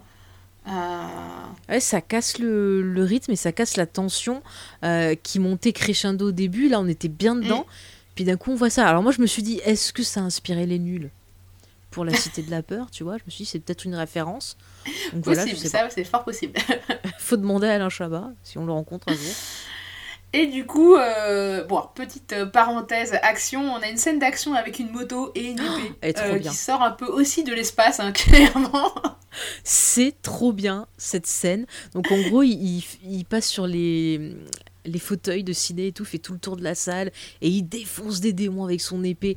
Mais, mais c'est tellement génial. Et, et alors, je sais pas toi, mais moi, euh, j'ai surtout pensé à Ash euh, dans Evil Dead, quoi, avec euh, il a les manches Ah bah, déchirées. bien sûr, euh, il y a bien son sûr, épée c'est dans le un dos. hommage. hein. c'est euh, hommage qui va se retrouver aussi dans le 2 puisque euh, euh, le moment où t'as le héros qui s'arrache les manches pour, euh, pour euh, protéger ses mains quand il va grimper le long euh, euh, de la corde du, euh, de la cabine euh, Mhm. qu'on va retrouver quand il va descendre après euh, le long de l'immeuble pour sortir de l'immeuble avec sa femme sur le dos euh, tu penses à Die Hard, certes, mais tu penses aussi à Ash euh, dans Evil Dead, surtout quand il défonce après un démon avec une lance improvisée, quoi. Mais elle est, elle est hyper fun. En fait, ça qui est cool, c'est qu'il y a. Ouais, tu te dis c'est n'importe quoi, mais tu prends un plaisir fou et t'en redemandes, quoi. C'est- C'est c'est hyper drôle. Enfin, c'est. Pareil, il y a des. Je me rappelle aussi, il y a une scène à un moment qui m'a marqué euh, dans le côté rêve où euh, c'est souvent aussi tu fais des rêves comme ça où t'as une menace dans ton dos et puis tu te retournes, euh, tu la vois et tu cries et là ça joue un peu sur ça. Et ils sont dans le conduit et puis là ça m'a fait penser un peu à Alien aussi puis ça m'a fait penser à ce côté un peu peur euh, que parfois on a en cauchemar où le, le, le mec il dit ah je l'entends derrière nous j'entends des bruits de griffures ça arrive ça arrive et euh, il se dépêche et tout puis il dit à sa chérie passe devant passe devant et là euh, elle commence à avancer il fait Oh, mais j'entends c'est devant c'est devant c'est partout et puis en fait bah il comprend pas que c'est sa chérie qui, qui se transforme en démon. Et c'est hyper bien fait parce que ça joue sur euh, sur vraiment le son sur le ce Mm. côté on est dans un espace réduit donc on a la peur qui monte et pareil Et ça c'est des trucs aussi, qui hein. peut- le montage Ouais. est assez incroyable. Ouais, et c'est pareil, ça joue sur des, des, des peurs vraiment primaires qu'on peut avoir, et c'est quelque chose qui avait été repris dans le premier Alien euh, par Ridley Scott en utilisant voilà euh, les, les sons avec ce personnage bloqué, et c'est c'est ça marche très très bien. Et puis, euh, donc, euh, pour finir le, le- le fil, on va dire, conducteur entre le 1 et, et- et le 2, enfin le 1 surtout, euh, c'est que à la fin du 1, on se. on- donc, on comprend que la ville est complètement contaminée. Et euh, donc, il est sur. euh, ils ont quitté la moto pour un véhicule qui trouve de gens qui. de survivants qui, qui- qui se barrent. Donc là, on est vraiment dans une ambiance zombie, hein, même s'ils essayent de s'é- s'éloigner des zombies, on est vraiment dans cette ambiance-là. Et, euh, et en fait, ils partent vers l'ouest en cherchant une espèce de lumière. euh, euh, et en fait, euh, bah, tu ne peux que penser à Berlin-Ouest, euh, au mur, Ouais. quoi. Donc, et, et- et du coup, il y a vraiment. tu te dis, est-ce que finalement le film ne parle pas à ce moment-là de l'espoir que représente Berlin-Ouest pour les gens qui habitent à l'Est? Ben, totalement, puisqu'il parlait justement de ce côté frontière, de ce côté mur euh, qu'on ressent pendant tout le film. Exactement, pour moi, c'est aussi un reflet euh, de cette société, euh, bah, de, cette époque-là. En plus, les gens disent on veut aller de l'autre côté pour avoir une nouvelle chance, un moyen de refaire sa vie, justement. Et c'est vraiment des discours que pouvaient tenir des personnes qui voulaient passer de l'autre côté. Mais dans le 2, du coup, justement, on passerait du côté ouest, puisque dans le 2, on te dit en intro au début, sur un fond noir, euh, Ouais. que euh, euh, il y a eu un phénomène étrange qui s'est passé. et des démons seraient dans notre monde. Et, mais quand tu retrouves les personnages qui sont dans cet immeuble, bah, ils ont pas l'air non plus trop inquiets en fait et t'as pas l'impression que c'est la fin du monde donc en fait c'est comme si en fait on serait passé du côté ouest et d'ailleurs tout le luxe qu'on va voir dans cet immeuble euh, te fait penser au luxe peut-être qu'on que peut imaginer les gens de Berlin Est euh, quand ils pensent à Berlin Ouest quoi euh, le luxe, la, vie à l'américaine, on va dire. Et on est vraiment. Et puis euh, il y a ce côté aussi où finalement à l'Ouest, on n'est pas vraiment au courant de tout ce qui se passe à l'Est. Et le fait que ben, les événements soient racontés peut-être sous forme de fiction dans la télé, ça montre à quel point ben, les gens en fait ils, ils pensent pas que ça s'est vraiment passé. En fait, c'est un peu peut-être comme une légende urbaine ou peut-être qu'ils le qu'ils ne le savent pas vraiment. Nous, on nous le dit à nous, public, parce qu'on a vu le premier, mais les gens qui sont dans cet immeuble ben, sont peut-être pas dans le même, positionnement que nous, en fait. Non, tout à fait. Ils sont euh, totalement euh, vierges, on va dire, euh, comme le public pourrait l'être, puisqu'en fait, le 2 est construit de telle manière, tu pourrais le voir sans avoir vu le 1 ah quelque part. Et, et, du coup, on commence avec des plans qui vont évoquer tout de suite, finalement, ce qui va se passer plus tard. On voit des gouttes de sang qui tombent sur une surface. Et comme bah, plus tard, le sang va traverser une espèce de sang euh, acide qui va traverser tout l'immeuble en fait et contaminer du coup bah, tous les étages. Et, ça, euh, et rappelle pas euh, Alien encore une fois? Oui, c'est vrai, tout à fait. Et, et, du coup on a, on voit ce, sang qui dégouline sur un couteau. Donc le couteau te ferait penser à du giallo, c'est un film italien, etc. Mais le sang qui traverse fait référence directement à ce qui va se passer plus tard dans le film. Et en fait, ce n'est que du coulis de fraises qui, qui coule et en fait, tu es dans les cuisines de l'immeuble, en fait, euh, des cuisines pro de l'immeuble. Et euh, parce que tu vas découvrir plus tard qu'il y a plein de choses différentes. Il y a même une salle de sport et un spa dans, dans l'immeuble. Et, euh, et, du coup, cette intro, qui ensuite on va passer directement à autre chose et on ne verra plus vraiment ce cuisinier. Mais tu sais à quoi me fait penser cette intro aussi? C'est à l'intro d'un film d'action, à un film justement d'otage. Tu parlais de, de, de d'avant, mais mm. je veux dire, c'est des choses claires, tu vois, genre La Tour Infernale, des films où il va se passer un drame, tu vois. Enfin dès que c'est des films un peu d'action, il y a un peu ce type-là de, mise en scène où ça sert aussi à te présenter le décor, à te présenter l'endroit dans lequel ces personnages vont évoluer. Et euh, c'est vrai que ça change un peu d'une intro de, de, film d'horreur, même si quand même par des indices, comme tu l'as dit encore, cette couleur rouge, on, te fait comprendre que, ça va saigner, mais en même temps, on te fait comprendre qu'il va y avoir de l'action, je pense. Et du coup, ensuite, on va retrouver des personnages... Euh, enfin, le film va te présenter les différents personnages euh, du film. Euh, du coup, bah, Sally qui fête son anniversaire mais qui boude parce qu'elle n'a pas la bonne tenue. un couple qui attend un enfant où t'as la femme qui fait des activités physiques pour donner de l'oxygène à son bébé. qui nous paraît un peu ridicule, mais il y a encore des inquiétudes de genre là aujourd'hui. Hein, donc, et voilà, on voit une galerie de personnages, même mm. jusqu'au... On voit un petit gosse qui est laissé chez lui tout seul par des parents indignes. Je tiens à le dire, il y a des parents indignes dans cette histoire. Et en fait, euh, bah, finalement, ça nous montre le monde moderne, en fait, mais le monde moderne dans euh, la sphère, on va dire, la bulle des, euh, des, des, gens privilégiés. Comme le premier nous montrait plutôt des sphères, des couches populaires, là, le 2, il nous plonge dans le milieu bourgeois, quoi, clairement, et c'est dit dans, la, dans les appartements gigantesques, dans la décoration en plus qui est qui est vraiment en écho avec ce qu'est la personne, et son apparence en tout cas, et ce qu'elle renvoie. Et il y a vraiment un jeu des apparences en fait qui vont. Euh, euh T'as euh, les, les, gars qui font du sport et qui ont l'air débiles, mais en fait qui vont pas être si débiles que ça. Et à l'inverse, les gens qui font la fête, les jeunes qui font la fête. bah, c'est eux qui sont débiles hein, en fait qui sont débiles, on va dire, oui. Mm. Mais à la fois, c'est pas un peu de leur faute, hein, c'est la faute de Sally, hein, quand même, soyons honnêtes. Et puis, c'est ces enfants captivés par la télé qui sont euh, du coup des cibles de choix, on va dire. C'est ça. Et puis ça nous montre aussi une société qui va être auto-centrée sur elle. Parce qu'autant dans le premier, on voyait euh, une masse qui n'hésitait pas justement à s'entraider. Et là, on voit que c'est des gens qui ont tendance à être refermés sur eux-mêmes. Et euh, par exemple, même dans la fête, c'est toute une bande et tout. Il y a personne qui se dit je vais aller voir l'autre. Ah oh, bah elle est où Sally? Ils s'en foutent. Genre à des moments ils disent elle est où? Mais en fait ça dure pas longtemps. Ils continuent à faire la fête. En fait. Hmm. Est-ce que c'est l'individualisme de la société moderne ou est-ce que c'est l'individualisme inhérent à la, à la, haute société quoi? Puisque finalement, euh, ah, le noble était tout seul dans son deux. royaume, hein, dans son palais euh, vide. Mais possible que ce soit les deux, parce que justement, euh, plus tu as de technologie, moins tu vois des gens en fait. Hein. C'est vrai, il y a un propos comme ça. Mais tu vois, on a cette esthétique froid quand même au niveau des esthétiques, même si on a des appartes qui sont vachement décorés, machin chose, il y a quand même un sentiment froid qui s'en dégage. Il y a un côté un peu théâtral, je trouve, dans. euh, euh, on te montre chaque appart et c'est disposé un peu comme une scène de théâtre. Et des fois, tu vas avoir une scène de vaudeville, des fois une scène de tragédie, parce que tu as un perso qui va être tout seul avec son chien. Enfin, C'est t'as vrai, as différents euh, voilà, thématiques, mais t'as l'impression que aucune des scènes auxquelles tu assistes sont peut-être forcément vraies. Alors, si, parce que finalement, je trouve que c'est d'une euh, extrême euh, modernité, en fait, c'est encore valable aujourd'hui, quoi. De euh, Sally qui préfère être toute seule plutôt qu'à sa soirée d'anniversaire. Excuse-moi, je pense qu'il y en a encore des jeunes qui font ça, qui préfèrent être sur internet plutôt que qu'être avec leurs amis, quoi, et, et, et, et, qui va euh, bouder pour euh, des excuses. En fait, tu sens qu'en fait la meuf est totalement dépressive et ça va te confirmer, même quand elle sera transformée en démon. Mais le pire, c'est qu'elle leur dit cassez-vous, enfin partez. Et les mecs ça. sont là, ah, on fait la fête, allez, c'est bon, on continue. bon, bah, je comprends qu'elle en ait eu marre. hein. Si elle leur dit partez qu'ils veulent pas, bon, bah. Ouais, et surtout, en fait, bah, après, ils sont tous venus pour elle, mais euh, et Ouais. surtout, aucun va venir s'inquiéter, euh, à part sa meilleure amie, là, qui vient, mais sinon, ça. les autres ne viennent pas s'inquiéter. Euh, voilà. Euh, d'un autre côté, on a Anna, donc la mère, enfin, la, la future mère, la femme enceinte, qui est toute seule et qui va devoir affronter toute seule les démons pendant une bonne partie du film, euh, et qui en, plus. euh, même temps, être- elle aurait pas ouvert sa porte, elle aurait été tranquille. C'est vrai, mais euh, est-ce que cette femme toute seule, euh, future mère qui se débat, est-ce que ça fait pas penser aussi à la femme célibataire, quoi, qui doit se débattre, euh, voilà, ce propos qui est encore plus souligné par l'absence d'un petit garçon qui lui est vraiment tout seul et tu fais, tu penses à un gamin divorcé, quoi.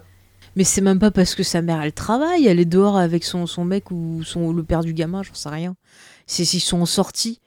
En tout cas, ça évoque vraiment, je trouve, des thématiques qui sont encore modernes, à savoir euh, bah, les, les, les gamins divorcés qui sont tout seuls euh, ou euh, de parents ignares, je sais pas. Ou de Et, parents démissionnaires, parce qu'il y en a, ils font des gosses, mais ils s'en foutent.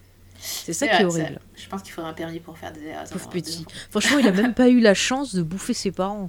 Et ça, c'était ma grosse déception du film. Et, euh, et du coup, bah, tous ces, ces, ces différents, comme tu dis, c'est des tableaux hein, vraiment qu'on a de différents euh, personnages. Euh, le truc devant lequel ils se re- retrouvent, et, et moi je trouve la scène d'autant plus triste quand on est devant la famille et où la femme seule avec son chien, qui sont, Ouais. t'as l'impression que la famille, ils sont tous là ensemble, mais ils se parlent pas, chacun captivé par la télé. Et, euh, et euh, quant à la, la femme seule avec son chien, en fait, t'as l'impression que son compagnon, c'est la télé, quoi. Plus que son chien, limite, parce qu'elle est étonnée de la présence de son chien. Donc elle a oublié son chien à cause de la télé. C'est là que tu fais mais, euh, la tristitude de ce, de ce qui est dépeint. Et en fait, ce qui est dépeint, bah, c'est l'idée principale du film qui a motivé le, le scénario, à savoir euh, bah, euh, ce que la télé fait à la société, quoi, ou ce qu'elle représente de la société. Et, et parce que là où va venir le mal, c'est par la télé, justement, par les écrans. Les démons vont sortir de l'écran de la télé, quoi.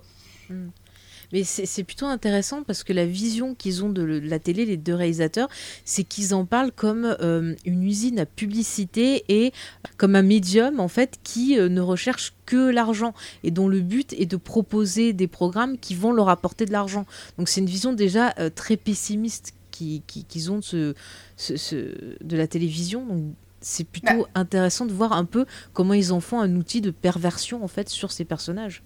Tout à fait. Surtout que le- dans le 1, en fait, ce qu'il voulait parler, justement, euh, Lamberto Bava en parle dans une interview, c'est ce qui, la thématique qui le drivait, c'est le fait que les, euh, que les euh, films, en fait, euh, se prostituent, on va dire, pour atteindre le plus grand nombre de, de, de, de gens, pour faire le plus de fric possible. Et, et du coup, bah, dans, le, dans le 2, c'est vraiment la télé qui, qui, qui, en fait, essaye de brasser le plus de monde possible et, et qui, finalement, déshumanise euh, les gens, euh, les sépare de leur famille, euh, les isole, voire peut-être les rendre cons. Le propos n'est pas poussé jusque-là, mais on pourrait le Non, pousser jusque-là, hein, le- finalement. Le, côté séparation, c'est pas mal. C'est un peu un mal de, de, de la société. On, on dit souvent, euh, t'as beau être entouré, mais tu dis, je me sens seul. Et finalement, c'est peut-être aussi ce que cette technologie et tout ce qui nous entoure euh, nous a apporté. Si tu vois, regarde à peu près, bon, euh, je crois que c'est fin des années 70 qu'elle est sortie cette comédie musicale. Mais par exemple, toi, je prends un exemple, Starmania. T'as la chanson, Mm. euh, on vit les uns avec les autres, mais au final, elle te dit que bah, on est, on est tout seul, quoi. Je vais pas vous chanter la chanson, mais c'est un peu aussi le, le propos. Et c'est un peu ce truc de, de mal-être. Et on le voit, regarde, on est, on est euh, même maintenant, on est connecté euh, à fond, mais au final, quand tu coupes l'ordi, quand t'as plus internet, bah t'es tout seul. Et c'est, on fait. retrouve déjà cette idée-là avec la, la télévision. La preuve, quand la télévision s'arrête, euh, nos personnages euh, se sont abandonnés et lui parlent même en disant Mais qu'est-ce que tu fais? Qu'est-ce qui se passe? Et tout et Plutôt que d'aller euh, autour d'eux voir ce qui, ce qui peut arriver. Ah mais totalement, et, euh, et, chacun va rester enfermé dans son coin. Et, et en fait, c'est les, euh, les sportifs qui vont euh, s'unir pour un mouvement de rébellion et de résistance qui est assez étonnant parce qu'on a un peu le cliché des sportifs idiots, alors que là, en fait, mm. c'est ceux qui font, on va dire, ont les idées les plus malines en fait. Il y en a quand même un qui est marrant, c'est quand il, il, lui donne, justement notre chouchou là, qui lui donne l'extincteur, elle lui a fait Mais je sais pas comment m'en servir Et l'autre il lui fait Bah, elle lit les instructions. c'est logique. Et ça m'a trop fait rire. non, c'est clair. Mais euh, moi, je sais pas, du coup, moi, ça m'a fait penser euh, que ce soit la scène euh, de destruction des écrans à la fin ou, ou même l'esthétique, en fait, en général du film. Moi, ça me fait penser un peu, bah, justement, on a parlé à la publicité et notamment à une publicité qui était, je crois, de Nike où tu avais une sportive qui arrivait avec une masse énorme et qui défonçait, qui lançait dans des écrans. Euh, et il y avait euh, une esthétique, ça faisait très penser à 1984. Avec tout le monde était assis en train de regarder euh, avec des uniformes identiques et un, regard délavé, regarde un écran. Et en fait, le fait de briser cet écran, t'as l'immersion justement bah, du sport et de la vie qui te pousse à aller dehors, à rencontrer des gens. Et en tout cas, ce que c'est de transmettre la pub. Et, et, on retrouve un peu ça dans, dans, le film, même si je pense pas que c'était ce qu'ils avaient en tête. Mais. Mais moi, je peux pas m'empêcher d'y penser en tout cas. Euh, mais moi, je trouve qu'on retrouve aussi, euh, au niveau de l'influence de la télé, euh, justement l'influence sur l'esthétique, l'influence des vidéoclips. On en parlait, bon, pour le 1, mais sur le 2, moi je te dis, il y a cette scène où le démon arrive, où il y a toute cette lumière stromboscopique. Ça m'a rappelé une scène de Flashdance où il y a toute une chorégraphie dans le club mm. qui est fait sur cette lumière-là et qui est filmée un peu comme ça. Et je sais que le réalisateur s'était inspiré justement de vidéoclips euh, voilà, qui étaient sortis. Et euh, je te parlais aussi, ça m'avait rappelé la chanson euh, vidéo clip Kill Radio Star, où là je me suis dit, bah, c'est la télé qui kill le, le, le ciné. Et j'ai vu aussi un peu cette petite référence-là. Mais c'est vrai que même maintenant, euh, bon après je parle de maintenant, mais ça arrivait un peu à l'époque, euh, quand tu as eu des chaînes comme MTV, comme tous ces trucs-là qui sont mm. arrivés, ça a eu aussi une influence sur la façon euh, de filmer, sur ce qu'on proposait. Il y a vraiment des choses qui se répondent finalement entre le cinéma et la télé, même si à l'époque de ce film-là, on a plus l'impression que la télé a tendance de, à vouloir manger le cinéma. Au final, nous, ce qu'on peut en voir maintenant, c'est qu'il y a quand même quelque chose qui se répond. Bah, euh, en plus, moi, dans le premier, moi, je pensais carrément au clip euh, euh, thriller de Michael Jackson. Oui, ah bah, totalement, totalement. Rien que, bah, rien que la scène avec les ombres et tout, bah, y a... Mais totalement, le fait qu'il y ait une scène de cinéma et que justement il y a une mise en abîme, enfin bref, c'est totalement ça. Donc oui, et puis bon, en dernière référence cinématographique, moi je pense aussi à l'esthétique des films de Michael Mann. Exactement. Et de la série Miami Vice, évidemment. Euh, avec les néons, le côté moderne, mais aussi très blanc en fait et très pâle de ces appartements. Une décoration très euh, bah, années 80 quoi. Après, c'est euh, typiquement de l'époque aussi. Hein. je pense que cette série Miami Vice et le cinéma de Man comme Démon 2 en fait a capté parfaitement l'essence de cette époque en fait de cette décennie quoi. Ah oui que ce soit le bon et le mauvais en fait. Et puis bah, pour finir sur ce rapport à la télévision, je sais pas toi, mais moi le la mise en scène euh, de Démon 2 me fait penser aussi, euh, enfin pas trop la mise en scène, mais finalement euh, la narration jusqu'à la fin. comme si on suivait des personnages, tu as parlé de Rec, mais moi ça me fait penser effectivement voilà, à un reportage qui suivrait des gens qui essaient de survivre. Et le fait que jusqu'au bout il y a des écrans qui les suivent, des caméras, ils se retrouvent dans un plateau de télé, vraiment il y a, y a, quelque chose comme, comme si finalement il y avait ce regard un peu euh, voyeur et on, te dit bah non faut éteindre ta télé quoi. Faut, faut arrêter de c'est ça reste pas arrivé quoi c'est ça, le, le, film se finit littéralement avec bah, une personne capturée par une caméra et un écran euh, détruit euh, comme euh, bah, si c'était le, seul moyen de faire arrêter ce côté, comme tu dis, euh, voyeuriste, c'est dire stop, euh, laissez-nous vivre notre vie en quelque sorte. et c'est vrai que limite, les écrans, ils ont tendance à oppresser nos personnages. Parce qu'il y a toujours aussi ce côté, même par exemple quand ils voient les démons, quand ils sont cachés, il y a vraiment un côté spectateur-voyeur. Par exemple, je pense à la, à la scène dans l'ascenseur, où on a deux personnages qui sont bloqués dans l'ascenseur et qui ont ouvert très légèrement les portes et qui voit justement ces démons passer et, compagnie. Il y a vraiment ce côté euh, voyeur, on a des plans sur leur regard au travers de ces portes qui, qui espionnent. Et pareil, on peut le voir comme... Euh, euh, bah, quand, tu vois, quand tu regardes des trucs à la télé un peu intrusifs, tu vois, je pensais quand tu regardes par exemple Striptease, l'émission, euh, ou quand mm. tu vas regarder des téléréalités, euh, tu vois, c'est vraiment un côté très voyeur, très malsain. Et ça mm. peut aussi montrer, ça peut aussi peut-être être une référence au type de programme qui était proposé par Berlusconi, qui était des, des, fois de très mauvais goût, qui avait ce côté voyeur, ce côté un peu sulfureux aussi ça peut aussi être vu comme euh, voilà le, côté néfaste de la télé. Après, euh, la télé, il faut pas non plus le voir comme le diable, parce que ça permet aussi de découvrir certaines œuvres que tu n'as pas pu voir au ciné, mais euh, ils se sont focalisés vraiment sur l'aspect mauvais de, de, ce média-là. Bah, j'ai envie de dire qu'ils ont été assez, assez visionnaires, chercher mm. le terme exact, puisque finalement, la télé aujourd'hui, euh, ce n'est plus euh, là où tu vas voir les films que tu as ratés en salle, puisque aujourd'hui tout le monde a Netflix pour ça, mais c'est là où tu vas regarder euh, les anges de quoi. Donc, ou des chaînes d'infos en continu. Donc finalement, euh, on est totalement là-dedans, quoi. Donc, ouais, ouais, c'est devenu hyper oppressant. Puis on retrouve cette recherche justement de faire du pognon et cette recherche d'être tape à l'œil. Et quand tu vois les infos, et eh ben, ils vont te montrer des scènes de guerre, euh, ils vont te montrer des choses qui vont te faire peur en disant euh, mm. Ah bah tiens, il y a un virus, là, c'est à fond sur les virus. Ah, il y a telle personne, elle est néfaste, on est à fond sur cette personne et tout. Et c'est tout le temps, tout le temps pour te faire peur. Et finalement, bah, notre télé, elle est remplie de démons à l'image de ce film-là. Euh, sauf que j'ai pas envie qu'il sorte de la télé, hein, voilà, clairement. Mais, je trouve que cette idée-là, elle est intéressante. Qui, qui... Peut-être il y a un, côté un peu mise en garde, genre euh, faites attention à ce que vous regardez, surtout quand on a par exemple la scène de famille avec le père qui, qui laisse sa fille regarder euh, justement le film d'horreur et qui lui dit mais tu regardes ça toi, elle lui dit ah mais ça m'intéresse. Mais à aucun moment le père va utiliser son rôle de père et dire bon j'éteins la télé, t'arrêtes de regarder. Non non, ils vont mm. continuer à regarder. Donc ça aussi c'est intéressant de, de, voir à quel point quelque part euh, ça nous dépeint quand même une société qui est un peu démissionnaire et qui se laisse captiver par cet écran on parlait de télé là qui nous oppresse, qui nous fait peur. On vous a dit il y a plein de choses comme ça qui nous ont inquiétés. Eh ben oui, puisqu'on est dans un film d'horreur à l'italienne, ça serait peut-être pas mal un peu de vous parler de, mais qu'est-ce que c'est l'horreur à l'italienne? Est-ce que c'est comme une bonne pizza? Eh ben voilà, vous voyez, je, parle un peu de produits culturels comme je sais pas bien parler italien. Je vous place ce que je connais. Mais tiens, Sophie, euh, vas-y, toi qui es notre spécialiste du jour, parle-nous de ce, de ce beau euh, genre italien de l'horreur. Bah, euh, alors je sais pas si je suis une spécialiste, euh, je suis une aficionados en tout cas euh, de, des films italiens et particulièrement des films d'horreur italiens.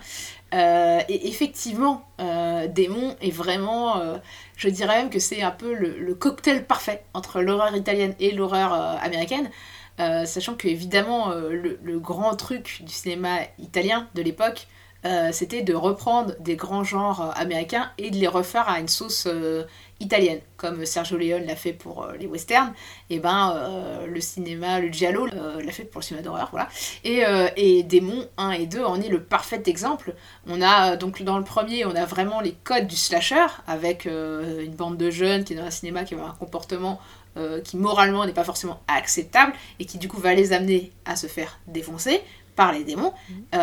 mais c'est fait de manière italienne. Donc ça veut dire qu'on va casser les codes du slasher, qu'on les suivra pas du tout, que d'ailleurs à la fin il n'y a pas vraiment de finale guerre en fait, euh, et qu'on a euh, justement euh, plutôt une, une, grande variété de personnages, qui sont pas tous des ados d'ailleurs, euh, et, même si on suit un peu les codes du slasher, on s'en éloigne. Il y a quand même euh, euh, des focus sur des trucs gore, sur du sang, sur des transformations.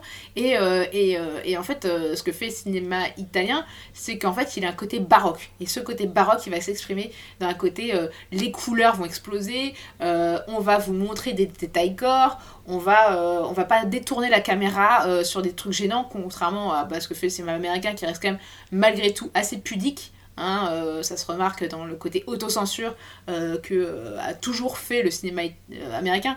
On peut le remarquer notamment quand il y a une BD qui est adaptée, comme je sais pas, je prends Walking Dead, bon c'est la télé, mais c'est quand même beaucoup moins gore que la BD quand même, hein, voilà. Mm. Et et ben le cinéma américain il a quand même ses limites, je trouve toujours.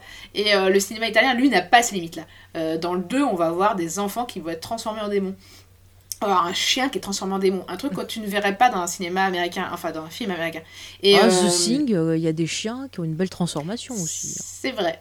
Mais euh, The Thing sort un peu, enfin le cinéma de John Carpenter euh, sort un peu des codes du cinéma américain quand même. Euh, ça lui est retombé sur la tronche plusieurs fois.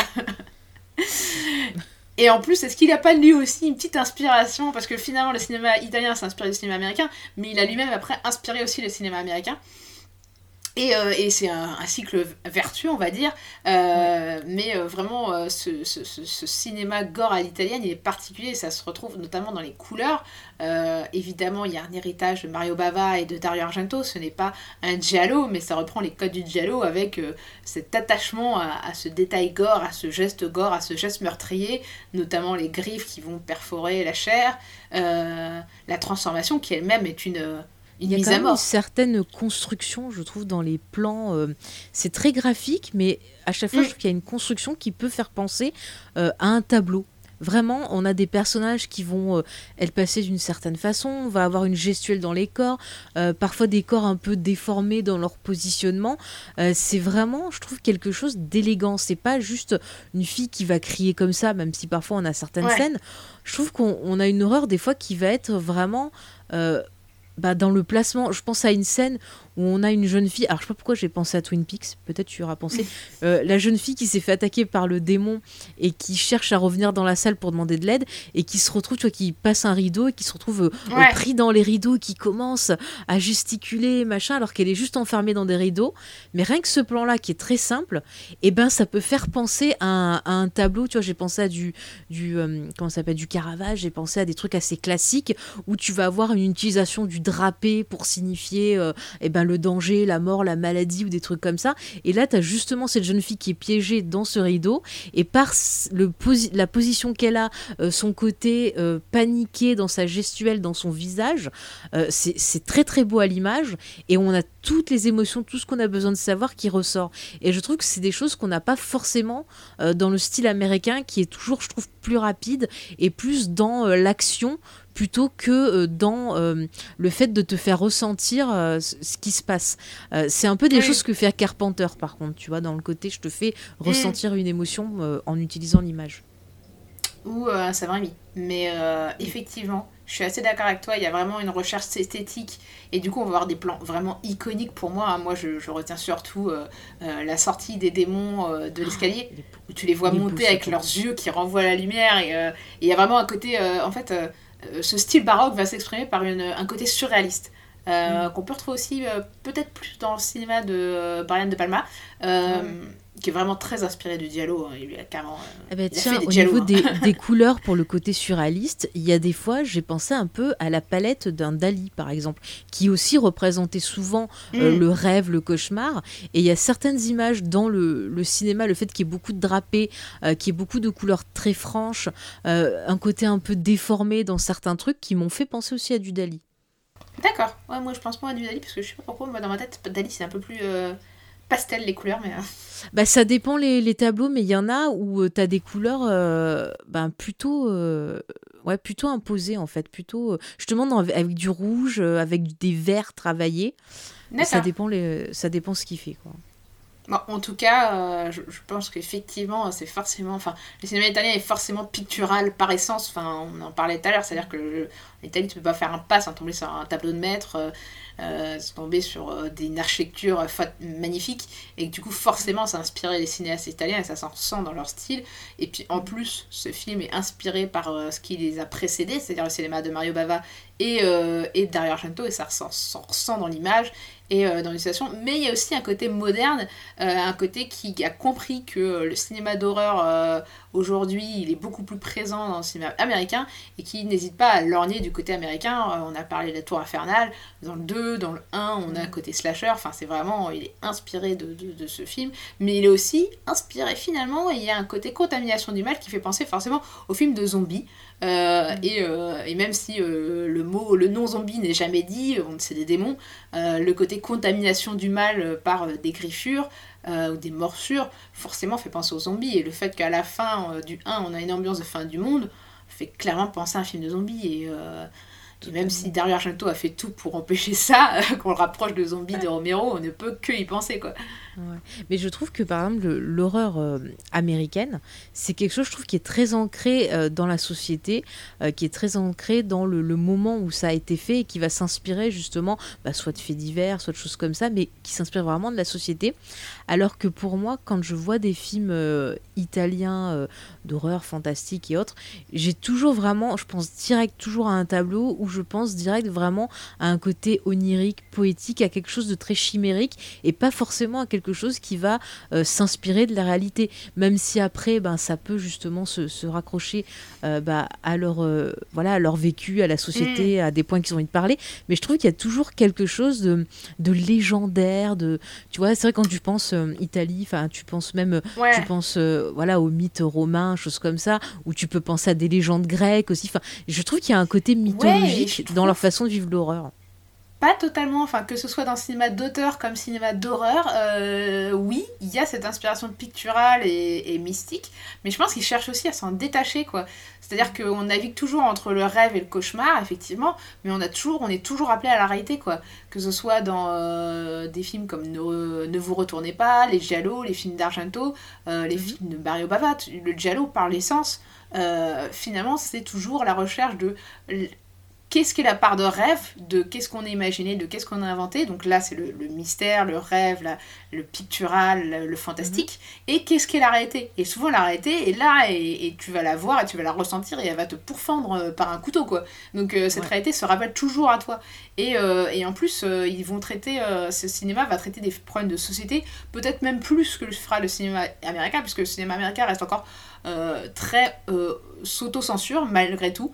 Euh, alors que euh, le cinéma euh, italien n'a pas ce côté autocensure et finalement on va aborder des problèmes de, psy- de psychopathie, de tueurs, on va aller beaucoup plus loin que ne le ferait le cinéma américain et euh, bah mine de rien ça existe des tueurs, enfin des assassinats Mm. complètement où l'a arrêté on, on- on- on- des moments où des faits divers où on va se dire si on l'avait mis dans un film on n'y aurait pas cru quoi. Et là t'as envie de dire si ça avait été dans un film italien ça aurait passé tranquille quoi.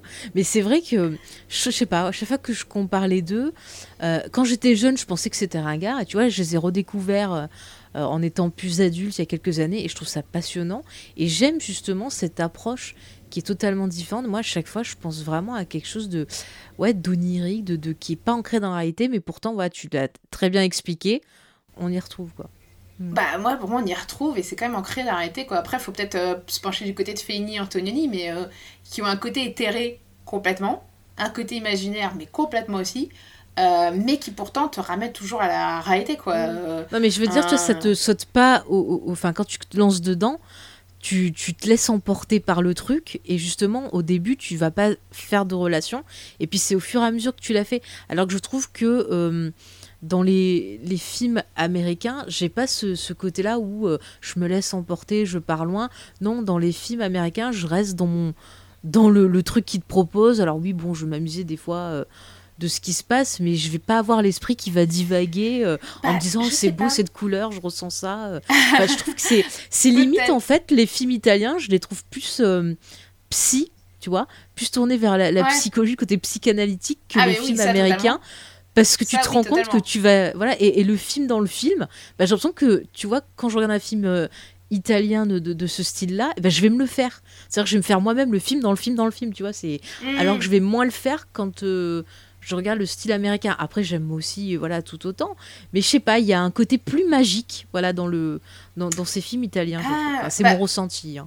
Je sais pas parce que moi, euh, cinéma américain, en fait, le, le, le cinéma italien, j'ai un, un rapport qui est que enfin, quand j'étais gamine, on je suis allée en Italie, tu vois, plusieurs fois, Mhm. et puis ça, ça, ça a quand même les codes européens, donc euh, c'est pas des paysans. Alors que le cinéma américain, moi, j'ai pas trop été baignée par MTV, tout ça quand j'étais gamine, hein, donc euh, j'ai pas du tout cette culture. euh, euh, quand je regarde certaines séries hyper références américaines, je, je comprends pas la moitié des blagues en fait, tu vois, parce que c'est des références que je n'ai pas. Et du coup, moi, le cinéma américain m'a toujours paru euh, bigger than life, tu vois, comme, bah, euh, comme, comme les deux fois où j'étais aux États-Unis, je me suis dit c'est bigger than life euh, dans la réalité aussi. Et du coup, c'est leur réalité à eux, mais euh, moi je trouve ça assez dépaysant au final, parce qu'on n'est pas américain et qu'on n'est pas dans cet univers bigger than life. Mm. Et du coup, cette, euh, ils ont un côté baroque, les américains, mais qui est différent. C'est pas sur le côté esthétique, pas sur le côté pictural, mais dans le côté émotionnel où tout est souligné, réappuyé, et- parce que c'est leur manière de s'exprimer en fait. Ils sont. euh, euh, ils te font pas une petite tape sur l'épaule, ils te font une grosse accolade, quoi. Tu vois, c'est. Ouais, ouais. Oui, non, mais je suis tout à fait d'a- d'accord avec toi. Après, moi, c'est juste, tu vois, je parlais de. Par rapport à mon senti, parce que moi, j'aime bien être Mm. quelqu'un, tu vois, qui. Tu vois, moi, mon rêve, ça serait de rentrer dans un écran. Vois, c'est le, le truc inverse. Ah. J'aimerais. Tu vois, mon rêve, c'est l'Action Action Hero, quoi. C'est... Et c'est comme ça que je vois le cinéma. Et c'est vrai que bah, parfois, voilà, j'ai. J'aime bien les films comme ça qui te. C'est pour ça que j'aime bien David Lynch parce qu'il a ce côté aussi très euh, ancré dans, euh, dans l'art. Et il y a Mm. plein de fois où je me dis, mais j'ai trop envie de rentrer dedans. Et il y a même des fois où tu fais des pauses et tu as carrément un tableau qui est composé devant toi. Et c'est quelque chose que je retrouve pas mal. Euh, dans le cinéma italien aussi, tu fais pause et des fois tu as des tableaux magnifiques euh, qui t'apparaissent. Et c'est vrai que bah, j'en trouve moins un ça peu dans. dans... le cinéma de certains réalisateurs américains. Pas tous. Oui, bah après, je, euh, je, tu vois, je, je fais pas les cas précis, bien sûr. Voilà, bah oui, non, mais ça c'est sûr. Mais voilà, je, je généralisais par rapport, tu vois, au, au genre euh, horrifique, Mm. et fantastique, mon ressenti. Mais c'est très intéressant ce que, ce que tu dis aussi. Hein. Je dis pas qu'un genre est meilleur qu'un autre, hein. ça pas du tout. Hein. Moi, j'aime tout. Je suis pas compliqué, j'aime tout. Voilà. Bah justement. Dans le côté qui fait peur encore, euh, c'est un film qui utilise très très bien euh, la notion de huis clos parce que c'est vrai comme ça ils sont enfermés. Donc si vous êtes claustrophobe, c'est peut-être des films qui vont vous voilà, vous mettre mal parce que vraiment c'est des persos qui sont enfermés dans des espaces réduits, soit leur appart, soit l'immeuble en entier, soit la salle de cinéma et ça peut être quand même assez euh, assez angoissant comme ça de pas pouvoir sortir, de pas savoir ce qui se passe à l'extérieur, qui vous a enfermé. Enfin, je trouve qu'il y a un côté un peu euh, aliénation qui est apporté par ce, ce huis clos. Euh, je pense notamment tiens, à la scène dans l'ascenseur où on a ce personnage justement Mm. qui a peur des ascenseurs et qui se sent étouffé, oppressé, qui se tape une crise d'angoisse. Et je trouve ça, euh, bah, je trouve la scène vraiment euh, juste déjà pour euh, quelqu'un qui fait des crises d'angoisse comme moi. Je peux vous dire c'est juste. Euh, mais je trouve que c'est intéressant parce que vraiment ça rajoute encore plus à l'ambiance du film qui est déjà bien, bien nerveuse. Ah oui, totalement. Bah, dans, le, dans le 1, on a euh, les personnages sont enfermés dans un cinéma. Euh, C'est-à-dire que quand il y a les démons qui font éruption, ils essaient de s'enfuir et ils découvrent qu'ils sont emmurés à l'intérieur. Donc emmurés vivants. Y a- Y a-t-il plus terrifiant que ça à part être enterré vivant Donc euh, vraiment, c'est terrifiant. Ils découvrent ces briques. Et en fait, ils vont devoir à un moment donné, cl- cloisonnent dans un étage euh, du cinéma, puisque les cinémas à l'ancienne, c'était à deux étages. Donc ils sont sur le balcon, ils essaient de, de- faire une espèce de barricade, mais tu comprends bien que ça va pas durer, et que même là, ils sont enfermés dans un petit espace qui finalement est grand ouvert, et c'est ça tout le paradoxe en fait euh, du 1, c'est-à-dire qu'ils sont enfermés dans des espaces qui sont assez grands en fait, et assez grands pour que tu ne saches pas dans l'ombre, euh, derrière le rideau rouge, qu'est-ce qu'il y a quoi, ou derrière la fauteuil quoi, Euh, ou sous les fauteuils même. Et du coup, ça, c'est des espaces grands, mais où tu es enfermé à l'intérieur et où il peut y avoir des choses euh, juste à côté de toi terrifiantes. Et euh, du coup tu es complètement prisonnier de cet espace. Et en fait à un moment donné ils vont réussir à percer un mur et du coup tu as l'espoir que voilà ils arrivent dans la cabine de projection et ils découvrent en fait que c'est une machine qui diffuse le film. Donc il y a même personne à qui appeler au secours. Et ensuite ils vont tomber sur un espèce de souterrain qui fait très penser à alors pas aux catacombes italiennes qui sont pas du tout comme ça, mais par contre en France et, euh, et dans d'autres pays, il y a euh, ces vides un peu, bah, la défense c'est ça, en fait c'est des vides de, qui sont des fondations et qui sont, euh, mais c'est des piliers de béton, c'est assez effrayant, et ils tombent là-dessus et en fait ils comprennent qu'en fait il n'y a pas de sortie en fait, ils sont enfermés dans la structure et qui sont là, qui sont des proies pour ces démons en fait, et ils comprennent qu'il y a une machination derrière, c'est ça qui est le plus terrifiant. Et tu vois, là, je vais faire un. un- puisqu'on parle du 1, euh, moi, je ferai un rapprochement avec l'Antiquité, parce que des fois, on a des personnages qui sont paumés. Il y a un côté assez labyrinthique dans ce cinéma, Mm. et ça me fait penser au labyrinthe avec le Minotaure. Tu vois, qui est là et qui traque ses proies un peu. Et là, c'est des démons. Euh, moi, j'ai pensé à un labyrinthe avec des rats de, de- de laboratoire Oui. qui sont enfermés, qui sont piégés et qui essayent de trouver la sortie. Même si je pense encore plus pour le 2, Puisque dans le Mhm. 2, il y a vraiment euh, encore plus d'espace, parce que c'est tout un immeuble, mais finalement, t'es enfermé dans l'immeuble. Là, pour le coup, ce n'est pas une machination des démons, c'est la sécurité de l'immeuble qui s'est mis en route. Et euh, t'as un gardien d'en bas qui te l'avertit, en fait. Et du coup, tu comprends qu'en fait, ils sont piégés dans le système, et en plus, il y a ce sang acide là qui coule le long, euh, justement, des canalisations, et qui, du coup, va tout péter, quoi. Va couper le téléphone, va couper l'électricité, ils vont être complètement prisonniers, en fait. Et, euh, du coup, ils ne pourront plus sortir, ils sont enfermés dans cet immeuble. Et, quand ils arrivent enfin à sortir, c'est pour tomber dans un autre immeuble qui est un studio de, télé. Donc du coup, il y a vraiment enfermé dans quelque chose et t'es encore, quand tu penses que t'es sorti, tu retombes sur quelque chose d'encore pire. Et les deux films, en fait, finalement, sont... euh, bah, Qu'est-ce qui est huis clos aussi, euh, enfin qui pour moi évoque le huis clos en tout cas, sont construits comme des poupées russes au final. C'est-à-dire que tu ouvres une poupée, bah, tu tombes sur une autre plus petite et tu retombes sur une autre plus petite. Et en fait, inexorablement, tu te retrouves encore plus enfermé dans un truc encore plus euh, resserré euh, que avant, en fait. Mais c'est ça, et puis même quand ils sont à l'extérieur, ils sont enfermés. Tu vois, dans le 1, par exemple, euh, les fameuses scènes avec nos amis les hippies là, qui circulent en voiture, t'as l'impression des fois qu'ils voyons. tournent en rond. Ouais, pardon. oh là là, excuse-moi, c'est à cause de la drogue. D'ailleurs, c'est très drôle dans la canette de coca. Mais bref, quand ils sont à l'extérieur, t'as l'impression qu'ils tournent en rond. Des fois, t'as l'impression que euh, bah, la façon dont les immeubles sont placés, il y a un côté, encore une fois, de labyrinthe. Et même dans le 2, euh, quand il est à l'extérieur, il est entouré, les personnages sont entourés euh, par euh, bah, euh, différentes euh, tours. et c'est Mm. encore une fois, tu as ce côté un peu, bah ouais, je, suis, je sors d'un espace pour être dans un autre. Donc c'est vrai qu'on a, comme tu dis, ce côté poupée russe qui est plutôt pas mal. hein. Et, euh, et ce côté poupée russe, on peut aller plus loin. On peut dire que les deux films sont des poupées russes aussi, puisque finalement c'est les mêmes personnages qu'on retrouve. Euh, le héros va porter du 1. euh, qui n'est pas le même que dans le 2, va porter pourtant le même prénom. Il y a des personnages qui auront la même fonction. On a parlé du personnage joué par le cascadeur, Bobby, qu'on retrouve dans le 1 et dans le 2, qui ont la même fonction, même s'ils ne sont pas la même histoire, ni le même prénom. Et, euh, mais ils ont le même acteur. Et du coup, on retrouve vraiment un parallèle entre le 1 et le 2, comme si finalement c'était la même histoire et le même film, en fait, qu'on aurait sous un angle différent, en fait, soit un... ou un contexte différent, mais au final, c'est la même, euh, c'est la même euh, euh, manière de c'est construit, il y a les mêmes acteurs, les mêmes comédiens, il y a vraiment un parallèle qu'on peut faire entre les deux, quoi, comme si l'histoire était interchangeable, quoi. Mais tu vois, pour revenir sur le côté du 2 où tu parlais de- de- d'aspect documentaire, bah, je trouve que finalement, si on fait le parallèle entre 1 et 2, c'est- on pourrait voir ça comme euh, l'étude de, de la façon dont une maladie s'est répandue. Tu vois, je pense par exemple au bouquin de Max Brooks, euh, World War Z, où le personnage, en fait, euh, part rencontrer des gens pour recueillir leurs témoignages et voir euh, comment, dans les différents pays, dans les différentes classes sociales, euh, les zombies, euh, voilà, comment ça a été traité, comment ça a apparu et compagnie. Et là, finalement, on pourrait aussi avoir ça avec un côté la classe populaire, euh, donc les gens qui vont au ciné, comment eux, euh, ils ont réagi et comment, bah voilà, dans les hautes sphères, euh, bah, ça allait jusque là et bah, comment eux ils ont réagi parce que c'est vrai que ces personnes-là dans l'immeuble, on peut y voir aussi comme un côté genre, oh mais on est intouchable, non non, ça n'arrivera pas chez nous. Mm. Et en fait, ça arrive chez eux, donc comment est-ce qu'ils réagissent? Et au final, ben, qui réagit le mieux Et c'est vrai que dans le 1, on a vraiment ce côté euh, ouais, on s'entraide, ouais, top et tout. Alors que dans le 2, ben, finalement, on se rend compte que l'entraide, eh ben, c'est surtout les sportifs qui prennent les choses en main et qui vont recueillir les gens, alors que ceux qui restent dans le haut de l'immeuble, eh ben, euh, ils se débrouillent tout seuls en fait.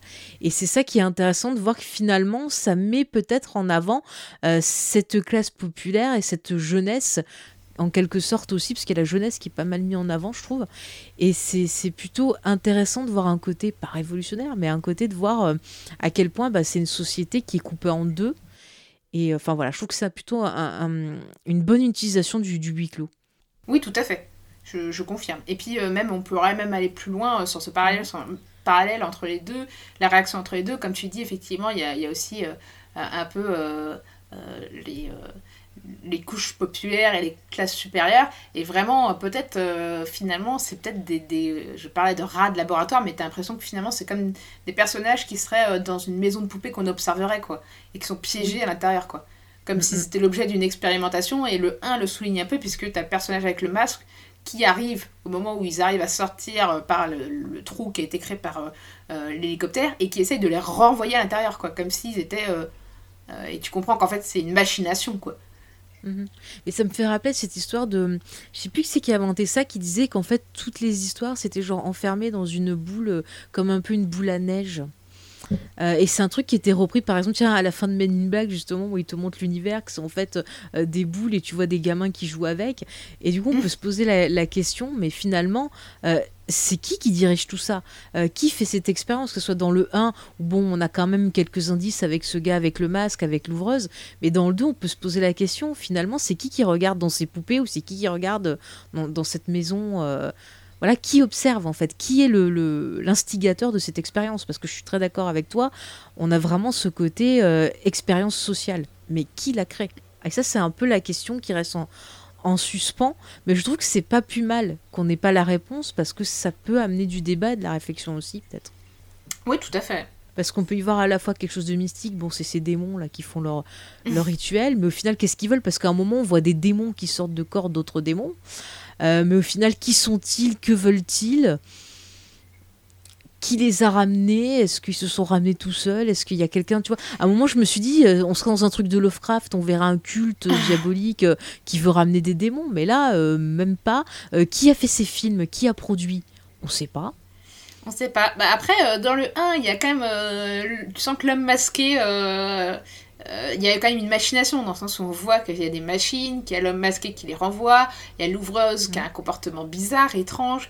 Euh, Il y a vraiment, tu sens une machination, tu sais pas par qui ni comment. T'as l'impression que c'est les démons eux-mêmes en fait qui ont été réveillés et qui euh, euh, décident d'agir par eux-mêmes.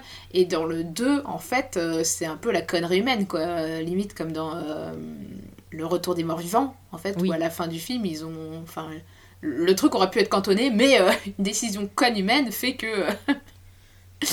fait que le mal Mais se c'est- répand encore plus quoi. Mais tu vois, on retrouve encore une fois cette question de ben l'homme euh, est un animal, euh, tu vois, est un loup pour l'homme aussi, tu vois. Donc c'est un peu ce côté-là. En fait, on est notre pire ennemi. C'est même pas les démons les, les pires, c'est nous. Parce que oui, tout à fait. je sais pas, mais ils prennent des décisions. euh, enfin, c'est pas logique. Encore dans le premier, tu vois, justement, ils ont une décision logique d'enfermer euh, le premier démon dans une salle. Donc là, elle est contenue. Et euh, ça, c'est une très bonne idée. Mais quand il y a nos amis les, les punks là qui arrivent, qu'est-ce qu'ils font? Ils ouvrent. Moi, je sais pas, je vois, une je vois une porte qui est condamnée avec un distributeur. Je me dis, bon, déjà, j'arriverai pas à le bouger. Mais je me dis, bon, il y a une raison, on va pas toucher, quoi. Mais non. Si ce qu'on vous a dit, c'est pas suffisant pour vous, euh, déjà, ben, on vous conseille de vous procurer euh, la très très belle édition euh, donc de Carlotta Film. Donc vous avez un, un joli, euh, là je l'ai devant moi, vous avez un, un joli euh, coffret Blu-ray en steelbook magnifique avec la belle image dont on vous a parlé là de l'arrivée des démons. Mais en plus, si vous voulez des infos supplémentaires, ben, il y a plein plein euh, de bonus. Euh, vous avez des interviews ben, de euh, Lamberto Bava, vous avez une interview de Dario Argento, c'est quand même super cool. Qu'est-ce qu'il y a encore? Enfin, il y a d'autres Il y a entretiens. le compositeur pour le 2. Compositeur aussi, ouais, pour le 2. On a le fils de Lamberto euh, Bava aussi qui parle. Euh, vous avez aussi un, un bonus très intéressant euh, qui s'appelle La Tour Infernale, euh, où il y a un entretien avec donc Romain euh, Van de Stitch. Stitchle, excusez-moi si je prononce bien. Désolé pour euh, l'écorchage nom, mais apparemment, je crois qu'il a écrit un livre sur euh, Mario Bava, si j'ai bien compris. Oui, le magicien des couleurs. Ouais, qui a l'air très sympa d'ailleurs le bouquin. Je pense que je me le euh, procurerai. Mais en tout cas, c'est très intéressant. Vous aurez une mine d'infos supplémentaires euh, qui vont vous permettre de vous accompagner comme ça dans la découverte de ces films, en plus de cette émission. Et j'espère eh ben, que ça, qu'on vous a convaincu et que vous passerez un, un bon moment. Si tu veux rajouter autre chose pour la conclusion. Bah franchement, allez-y, c'est de la bonne cam. Voilà, c'est beau, c'est bon, c'est frais, c'est drôle. Éclatez-vous. Et en plus, ça a inspiré et infusé euh, pas mal de films d'horreur euh, qui ont suivi. euh, donc Ouais. franchement, Mais j'ai même vu des références qui m'ont fait penser à Buffy. Alors écoutez, si vous êtes fan de Buffy, euh, je vous dis rien, mais regardez le film. Pour faire un petit coucou aux copains de Pourquoi Buffy c'est génial, c'est euh, si t'aimes Buffy, tu vas aimer ça, c'est parfait pour leur rubrique. Je leur conseille. Euh, bah, il nous reste plus qu'à mettre une petite note. Alors je te propose qu'on qu'on note chacun des films et puis on choisit notre préféré. Comme ça, ça, Ça permettra. Alors pour Démon 1, quelle note lui mets-tu? Eh ben, je lui donnerais la note de 8. Je suis assez d'accord avec cette note et je mets la même. Parce que vraiment, moi, c'est j'enlève deux points pour les punks. Vraiment. Parce que je comprends toujours C'est vrai qu'en fait, euh, ouais, tu, tu les enlèves, le, le film gagnerait d'un dynamisme et sera un peu plus court, un peu plus dynamique. Mais, euh, Ouais, ça rajoute des longueurs en fait. ah, je suis d'accord. Alors, pour Démon 2, mm, mm, alors, j'ai envie de mettre un 9 parce que je, je l'adore et que je le trouve beaucoup plus. Enfin, je sais pas, je le trouve très drôle. Euh, je trouve qu'il il est plus nerveux que le premier. Ouais. Et donc, je rajoute un point pour ça. Ouais, moi je, je, je- je te suis euh, sur la note, euh, comme les remarques, hein, je, je préfère le 2, euh, comme dans Gremlins, je préfère le 2. Pareil. Voilà. Eh ben écoute, on est d'accord. Donc notre préféré, c'est le 2 avec une moyenne de 9. Bah, vous voyez, au moins, il n'y a pas de dispute. bah voilà, bah écoutez, on est arrivé au bout de cette émission. On remercie Spike de nous avoir euh, laissé le micro et nous avoir permis euh, de parler de ces deux super films. Euh, on vous invite, chers auditeurs et auditrices, bah, pourquoi pas, tiens, à venir en commentaire laisser votre note. Tiens, ça peut être sympathique d'avoir votre avis. Si vous, vous êtes d'accord avec nous, si vous vous préférez Démon 1, bah, dites-le nous. Il n'y a aucun souci. Je vous invite également à aller visiter le site des réfracteurs. En plus, en ce moment, il y a un super mois, un mois ciné lumé où on vous fait euh, découvrir ou redécouvrir peut-être euh, sa super filmographie. Vous avez des podcasts, vous avez des articles et en plus, il y a un concours. Il suffit d'aller sur euh, donc le, compte Twitter donc des réfracteurs. Vous trouvez, il y a un, un, post et vous pouvez gagner en Blu-ray Serpico, qui est un excellent film. Donc pour ça, il vous suffit bah, d'aller sur Twitter, de regarder les petites règles et puis bah, de tenter euh, votre chance. Après, vous pouvez vous abonner au réfracteur sur euh, toutes vos applications de podcast pour avoir euh, directement les contenus dans vos oreilles. Voilà, comme ça vous ne raterez rien de des nos notes, aventures. euh, des étoiles sur euh, Apple Ouais. Podcast ou euh, Spotify ou je sais, tous les agrégateurs de podcasts. Ça donne, c'est toujours sympa et c'est cool d'avoir de vos retours. Donc n'hésitez pas. Eh bien écoute, c'était très bien dit. Et moi pour finir, je fais un petit bisou euh, à XP, une petite dédicace parce que il m'a euh, pas mal aidé aussi pour la préparation euh, de l'émission. Donc euh, je lui envoie euh, un petit euh, coucou. Et puis, euh, alors Spike, il aime bien faire des bisous spéciaux en fin d'émission. Est-ce que tu veux nous faire un bisou spécial? Je te laisse choisir. Euh, un bisou avec de la bave verte, ça va pas vous dégoûter trop pour rester dans l'ambiance.